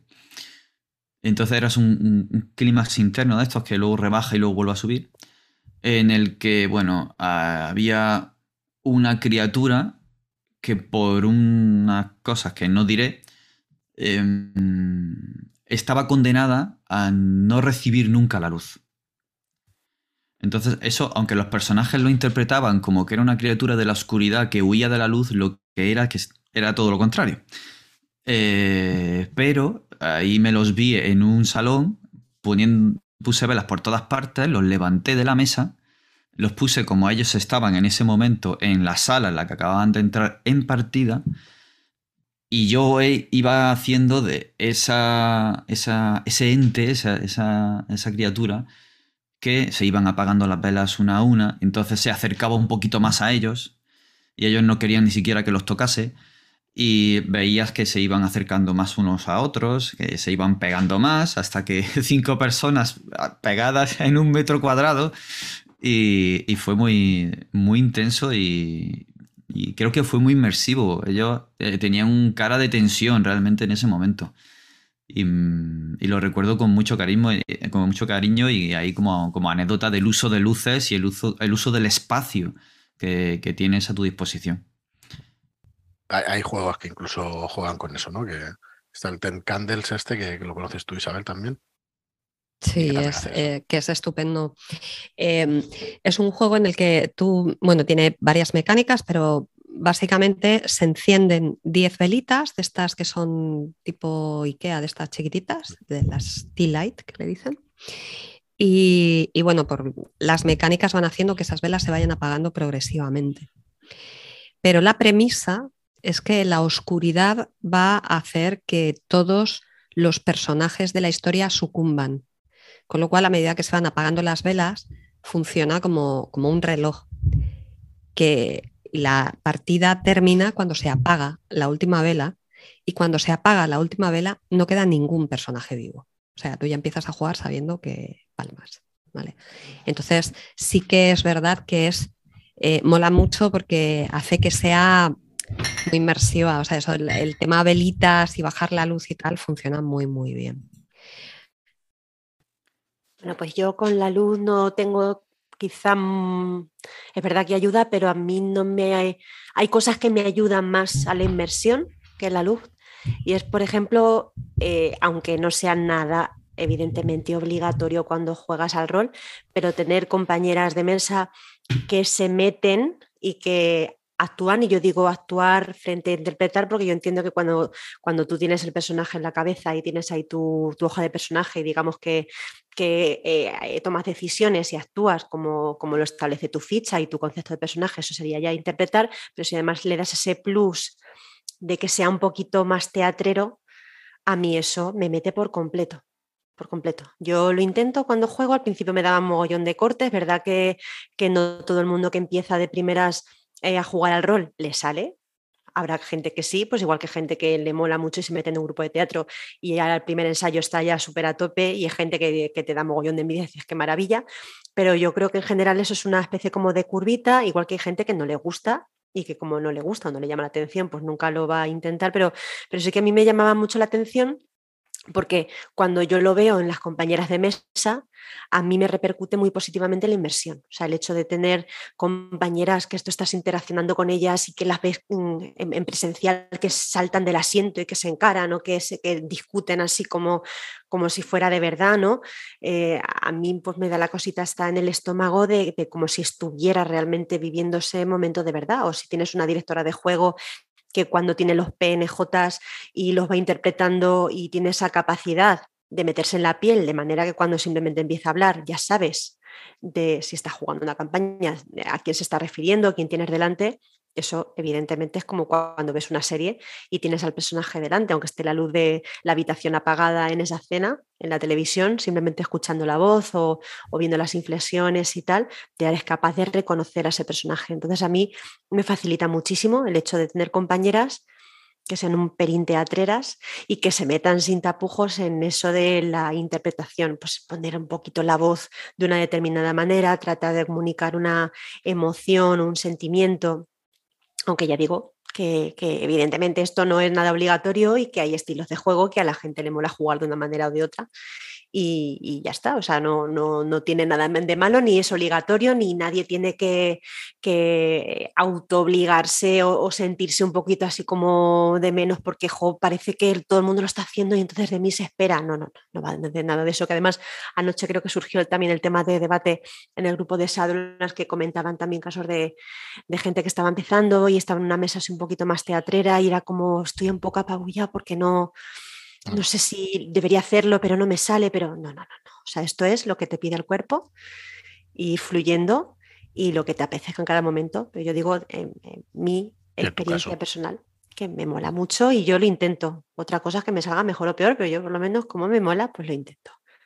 Sí, todas estas cosas que ayudan a la inmersión pasa lo mismo que con la música, que, que al final es algo también personal y, que tienes que ver qué es lo que te ayuda y lo que no, y lo que funciona también con la mesa con la que juegas. ¿Vale? Para, sobre todo para, por un lado, para buscar tu propia experiencia y por otro lado también para favorecer la experiencia de, de los demás. Totalmente de acuerdo. Otra cosa que, puede ayudar. Creo que estamos yendo de, lo que más nos motiva a los menos. Creo que, no sé si instintivamente o, estamos comentándolo por, porque nos ha salido así. Pero creo que también aporta, no sé en qué porcentaje, como decía Fran al principio, pero también gusta mucho cuando pues, llega el máster y te dice, y veis un periódico, plus, y te casca unos recortes de periódico allí, o tenéis un pasaporte, plaf, y te saca un pasaporte y te saca un, pergamino quemado por los bordes y, y estos... Eh, todo este atrezo de partida eh, ayuda mucho, la verdad que. Y no solo ayuda, sino que, gusta, ¿no? Gusta verlo, lo coges, lo tocas, eh, es mío. Y, lo es mío. no lo, es flipante. lo de las ayudas es flipante. Y bueno, vuelvo a decir: si es flipante en mesa, en el rol en vivo es que lo flipas, ¿vale? Es que lo flipas. Pero sí, sí, yo donde más lo he disfrutado ha sido en el rol en vivo. Y ya con esto me callo. No, joder, que está muy bien saberlo. Si es que solamente los trajes que, veíais por ahí, ya eso es una inversión total.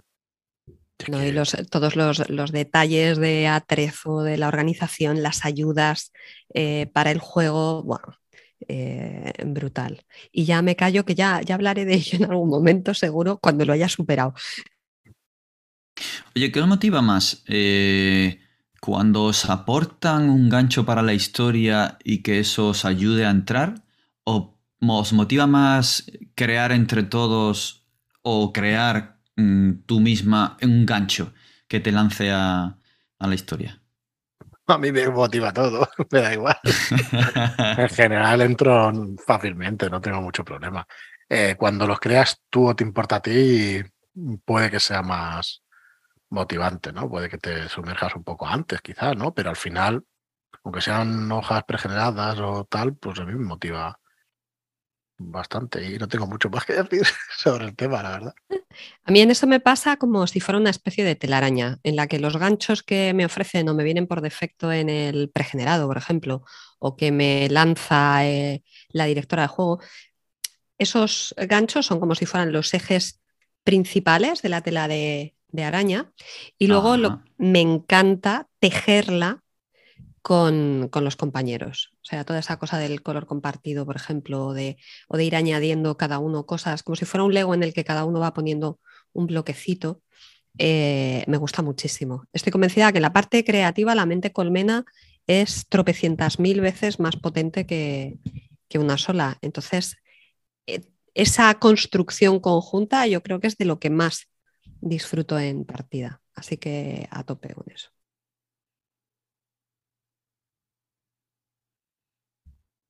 Dale, Eugenia, ¿a ti qué? Es que como lo habéis dicho ya todo, es que poco puedo añadir. A mí la verdad es que me engancha todo, no es difícil meterme en partida, tanto si yo ofrezco el gancho como si es, un compañero el que me lo ofrece. Ya nada más que por la generosidad del compañero de ofrecerme ese gancho e intentar hacer que yo entre en esa especie de mente colmena, como dice Isabel, o de inmersión, pues me ayuda muchísimo. O sea que de una manera o de otra... Eh, yo creo que ambos, ambos aspectos ayudan muchísimo a la, a la inmersión. Más si tú estás dispuesto a eso. Que si no estás dispuesto a ello, por muchos ganchos que te ofrezcan.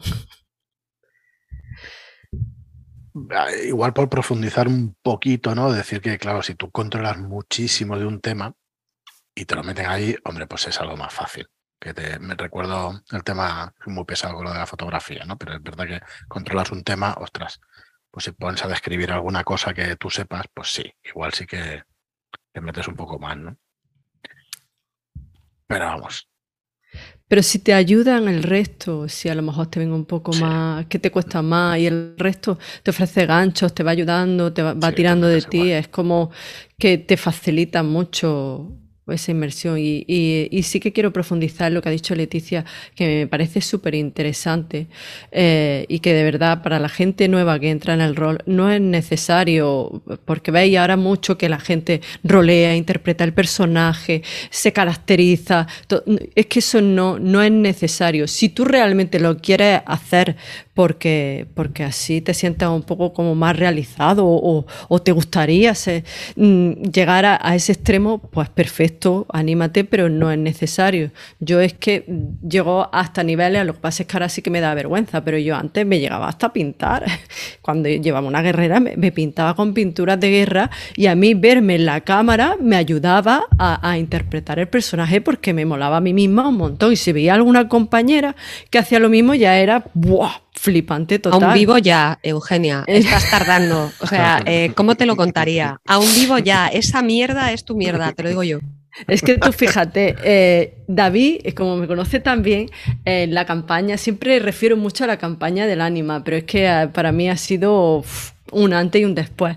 yo llevaba un personaje que la verdad es que ha sufrido una transformación bestial y, y era una guerrera. Mm, casi justiciera, se podría decir, y, y, llegó a unas tierras nórdicas, empezó a cambiar un poco su concepción de los dioses, de tal y cual, y empezó a pintarse, se, se pintaba con pinturas de guerra, me compró pintura para poder pintarme, me llegó a regalar unos brazales y un anillo y todo eso y era, yo me lo ponía y me veía y era, sé que puede sonar flipante, pero a mí me ayudaba la inmersión y yo que soy una flipa de eso sí, sí dilo Isa, que está deseándolo.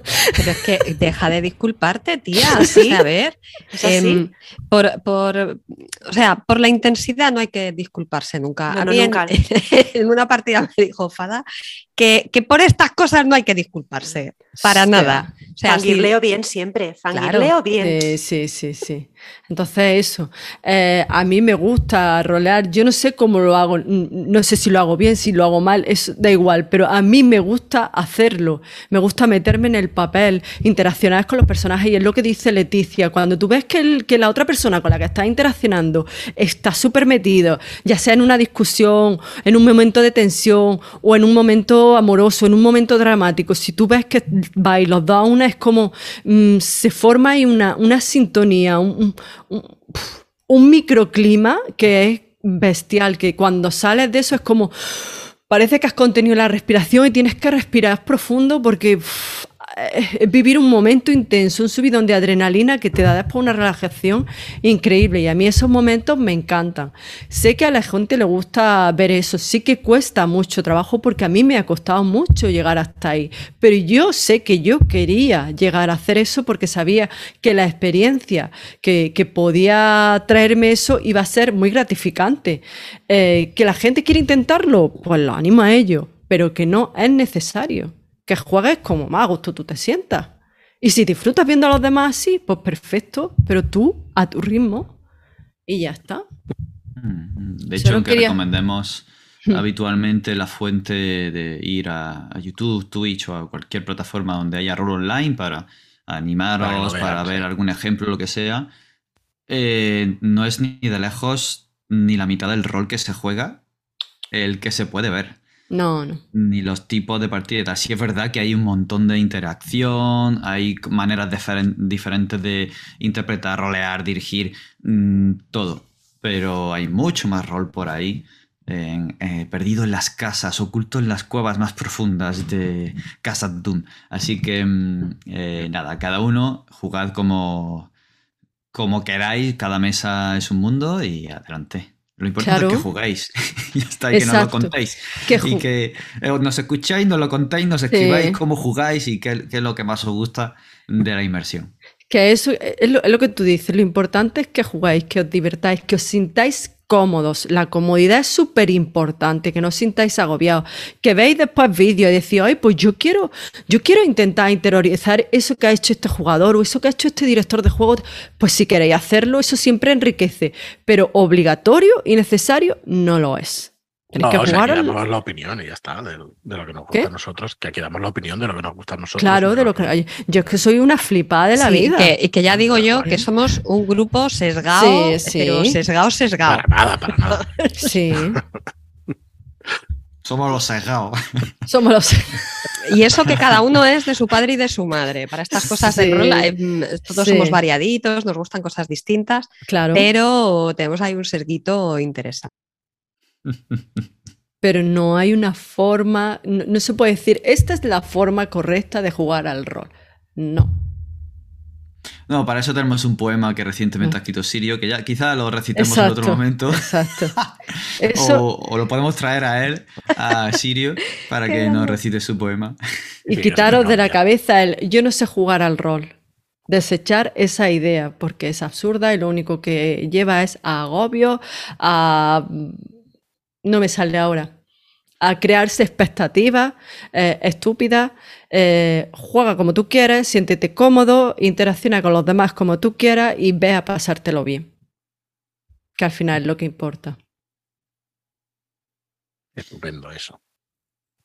¿Se nos ha quedado alguna cosa? ¿Hay algo más que queráis eh, nombrar de la inmersión que, que eh, os ayude o algo que os saque alguna cosa? O, o si queréis contar alguna anécdota. Eh, a mí se me ocurre una que fue cuando yo, me, cuando yo descubrí la inmersión. Ah, cuando yo descubrí la inmersión. Venga, venga, explica, explica. Explica.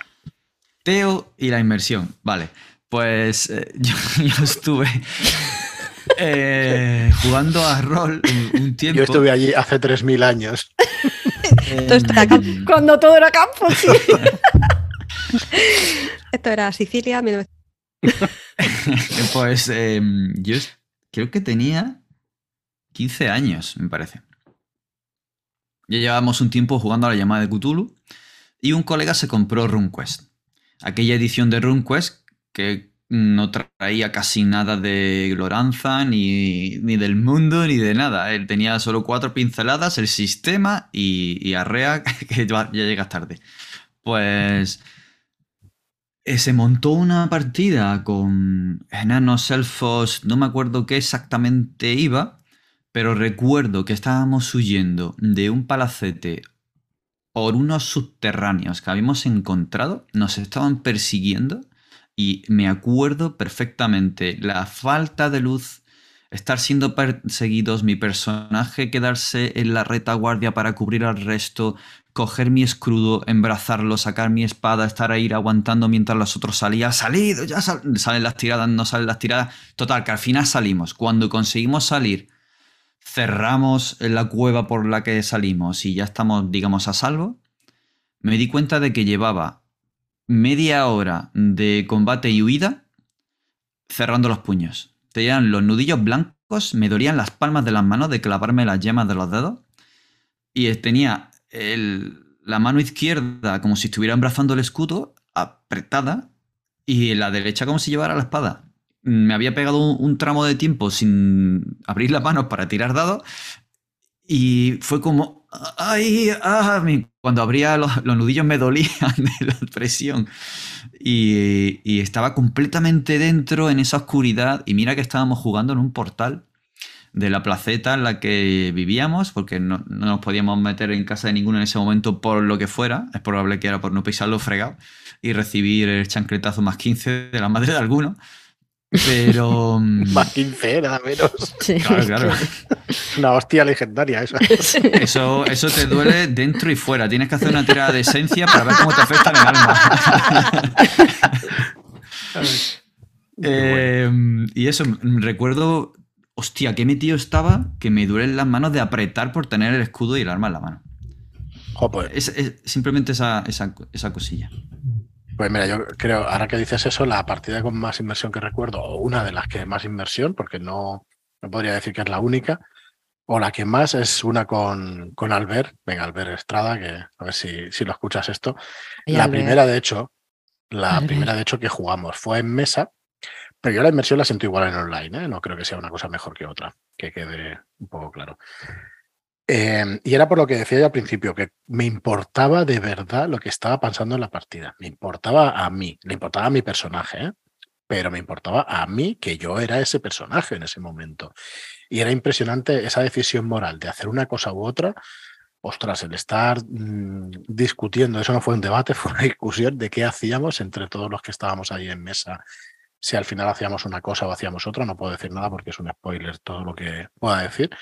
Ostras, mm, me pareció lo más inmersivo que he vivido. O sea que sí, me, reafirmo lo que decía. Lo que decía.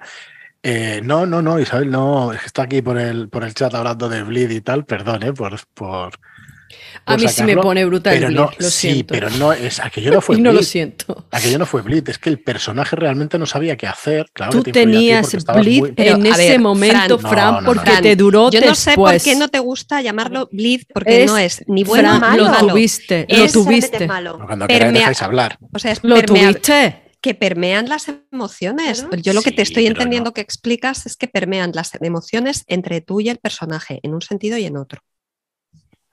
Por lo que hablamos después, lo tuviste, Pero, Fran. mm, Lo quieras reconocer pero, o no. A ver, para mí el bleed es que te afecta cuando acaba la partida. Y a ti te afectó. No, Tú no, estabas tiene que- todavía. No tiene No, por qué. en Eso es que no te has leído todavía la entrada lo he leído, eso es que no lo he de entendido. Mireia, eso de eso es otra cosa. de Mireia, que que yo sea capaz de de entender entrada. algo no tiene nada que ver con habérmelo leído. Ya de digo. Mireia, ¿vale? Y la he leído, la de Mireia. Pero vale, y entonces Vale, es, pues si es es que así, las pues la tienes fase de no emociones entre el jugador y el personaje. no, Y pero tú bueno, tuviste en No ese momento. Permea. Eso, perdón, Vale, que nos atropellamos. sí. No, no, Dejadme no. explicarme. Para mí, Bleed, si no es así, pues entonces estoy equivocado en lo que es Bleed, ¿no? Para mí, Bleed es que después de la partida estás sintiendo cosas negativas o positivas de eso. Y, y para mí no era Bleed aquello, porque yo. eh, Pero bueno, entonces el Bleed, joder, entonces sí que es positivo para mí, porque, porque si no te traspasa después de una partida, pues oye, no tienes ningún Claro, problema. ese es el, el. Por eso en esa no se- partida no tuve ninguna decisión mal jodida, después que mal me siento porque he matado a tal o porque lo he salvado. No, no era eso. Sencillamente era vivir la situación y yo como personaje estaba allí viviendo la situación y me, pasa, me, me parecía pero una auténtica maravilla. De decir, joder, nos hemos metido de tal manera, porque además no fui yo solo, creo. No creo, no, se- eso se nota, ¿no? Se siente no. cuando estás dentro de, de estar viviendo eso y realmente haber vivido esa situación de una manera espectacular. Lástima que no puedo explicar detalles, ¿no? Porque, porque cuesta. Bueno, puedo explicar uno, que era mi personaje era un alto cargo de la policía que, que estaba jubilado, pero todavía tenía una posición social, digamos, o una posición de autoridad dentro de la policía muy alta. Entonces, eh, a la hora de enfrentarte por- con un tío que estaba en un motel y tener que poner ahí tu autoridad, eh, ahí ni dados ni nada. O sea, tú eras eh, un ex jefe de la policía y eso, y entonces llegó el máster y hizo eh, la situación como tenía que ser, ¿no? Vino un agente de la policía y tenía que creerme a mí o creer al dueño del motel. Y bueno, al final el pobre casi le meten una paliza. O sea, tía, es que eso te mete dentro del tema, es una cosa, es un tropo por completo, pero es una ayuda brutal a la hora de meterte dentro del tema, ¿no? Y me he explicado fatal, pero espero que se entienda porque son cosas que te ayudan muchísimo. Si en lugar de eso tiras un dado y te puede pasar una cosa o te puede pasar otra que no tiene ningún sentido en la narración, hostia, pues a mí me saca bastante. Mira, otra cosa que quería decir que te saca bastante de, de la inmersión, ¿no? Una tirada anticlimática, no, para, no porque no pueda haber posibilidades de que pase, sino porque, joder, en una situación así, tú eres un jefe de policía y te viene un tío de un motel, pues joder, al, tío no le van a hacer ni puñetero caso. ¿sabes? Entonces me parece más lógico que pase según qué cosa u otra. Y estáis aquí escribiendo, lo, lo voy a poner al final, ¿eh? lo voy a poner aquí en... ahora lo leo, ahora lo leo. Yo es que sí que he sentido muchas veces el blip. Muchas, muchas veces. Y he de reconocer que en algún momento me ha durado después de la partida. Pero después ya, bueno, se va disipando. Sí había momentos que vivía intensamente y no, podría quedarme con uno en concreto. Eh, en Lutetia lo, lo he vivido porque es verdad que el, personaje tenía un trasfondo bastante. No sé si la habéis visto, Lutetia, ¿no? Tampoco quiero spoiler, spoil, hacer spoiler. Mierda. Destriparos. Destriparos. Pero tenía un trasfondo bastante dramático y, tenía escenas muy duras y, y, la verdad es que yo quise sumergirme mucho en ella y, me dejaban tocar ella, pero me gustaba un montón porque era como, hostia, que estoy viviendo en ese momento en el personaje de, esta mujer. Eh, también en Pendragón mm, siempre menciono la escena de, la cabaña de verano, pero fue un momento muy intenso tanto para Manuel como para mí, la interacción entre los dos personajes y lo que sucedía ahí. Eh, ese sí que me marcó durante varios días porque ahí me emocioné demasiado durante la partida y llegué a ser tanto el personaje que dije hasta palabras duras al personaje de, Manuel y, me llegué a emocionar yo misma. Em, y Socianato hubo momentos en los que también me emocioné. O sea, si es verdad que yo en ese momento no, pongo límites, por eso creo que eh, siento bleed en muchas ocasiones. No sé si es bueno o es malo. A mí la verdad es que me da experiencias inolvidables y con eso es con lo que me quedo. Que quizá a lo mejor si te duran después de la sesión no es tan bueno. Pero vamos, es saber gestionarlo también. ¿Y qué momentos más? Uf. Vosotros decís, ahora si me acuerdo de alguna más. Yo me acuerdo de una Eugenia de, de una partida de cult que jugamos, que además eh, ese, esa primera partida que jugamos eh, te tocó a ti. Sí, me tocó a mí, ese, y, nosotros nos emocionamos mucho, o sea, tú traspasaste, pero es que nos, permeaste a nosotros de esa emoción. Yo recuerdo en concreto la partida siguiente, que esa sí que me tocó a mí, y mm. también fue bastante, bastante durilla. Pero me pasa como a ti, o sea, yo el hecho de, a mí me ayuda la inmersión, y el hecho de sentir emociones como tampoco tengo líneas y velos, pues es sentir emociones muy fuertes y como eso me suele pasar en mesas con las que tengo muchísima, muchísima confianza, que eso yo creo que también eh, entiendo que, que, no estás dispuesto o no te expones quizá a hacerlo en cualquier mesa, en una mesa con gente que no conoces, a mí me daría cierto reparo abrirme de esa manera o estar dispuesta a sentir esas emociones porque como no sé cómo va a responder la mesa ni a dónde puede llevar la, pues eso, la, situación o la emoción, pues casi que yo creo, que estaría un poquito así reticente, pero en mesas que hay muchísima confianza con todo el mundo y sabes que la cosa va a salir bien. A mí me encanta experimentar ese tipo de sensaciones y no sé, eh, yo creo que el bleed per se no es malo, incluso sentir un poco de bleed un poquito después de la partida tampoco. Yo lo que creo que es malo es que se te vaya de las manos, pero es que en esta vida que en general se te vaya algo de las manos es malo. Es malo, sí. Pero eh, gracias por recordarme, eh, porque es verdad que una de las sesiones fue, y se la he comentado más de una vez a David, esa de Cool para mí fue realmente intensa. Y vi que para el resto también era intensa, pero el, de las siguientes también. Además que hubo, eh, el, final era como... Dios, y no es que yo yo no voy buscando el Blade. No, es que diga, quiero sentir el Blade. No, no, no voy buscándolo. surge, y ya está. Yo la verdad es que lo tenía muy como un término muy negativo y eso me estáis haciendo ver que no, que, no tiene nada que ver. Con, Para mí no lo es. Pero es como dice Leticia, todo en exceso es malo. Claro. o sea, lo que dice Leticia. Si se te va de las manos, eh, y te afecta personalmente mucho, pues a lo mejor ya tienes que plantearte ahí mm, poner línea y velo en ciertos temas. y, no, solo eso, sino que puede afectar también a la experiencia de la mesa. Claro. Porque tú estás en tu rollo, en tu experiencia y todo no sé qué, y, puedes entrar, digamos, con una especie ahí como de, bucle de tú y tus emociones que desconectes de la experiencia conjunta y, y digamos que atasques de alguna manera al, resto. Entonces, es eso, es como todo, en su justa medida. Bueno, pues creo que estamos ya por el final ¿no? del programa, que no se nos vaya de las dos horas que está por ahí. Tienes que poner esta foto, David, del meme que has puesto en la entrada del, del No programa, tío. No, no lo he visto. En ¿no? Telegram, en Telegram está. Como imagen destacada, ¿no? Sí, sí, sí, con imagen destacada. Ay, Dios mío. Qué bueno. Bueno, pues sí, al final iba a ser un programa corto, ¿no? Aquí lo corto con nosotros no va. No. hemos, hemos cogido la tónica del, del terror, ¿no? Que al final ahí nos explayamos bien y ya Sí. hemos cogido ritmo. Pero Pues yo sí, creo, que, ya la gente sabe lo que es el bleed y sabe ciertos temas, la inmersión y todo eso, y con, y con ejemplos, pues siempre se entiende mucho mejor.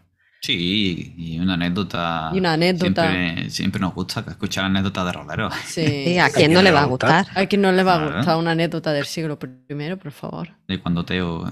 Mira, quería decir Teo otra cosa. Teo y Otra cosa que está bien que, lo, que la digamos de vez en cuando y eso, y es que eh, vamos cambiando de opinión. Hoy es nuestra opinión esta, la que hemos expresado aquí, la que hemos Sí. dicho, y eso, y a lo mejor dentro de seis meses volvemos a grabar y pensamos otra cosa, ¿eh?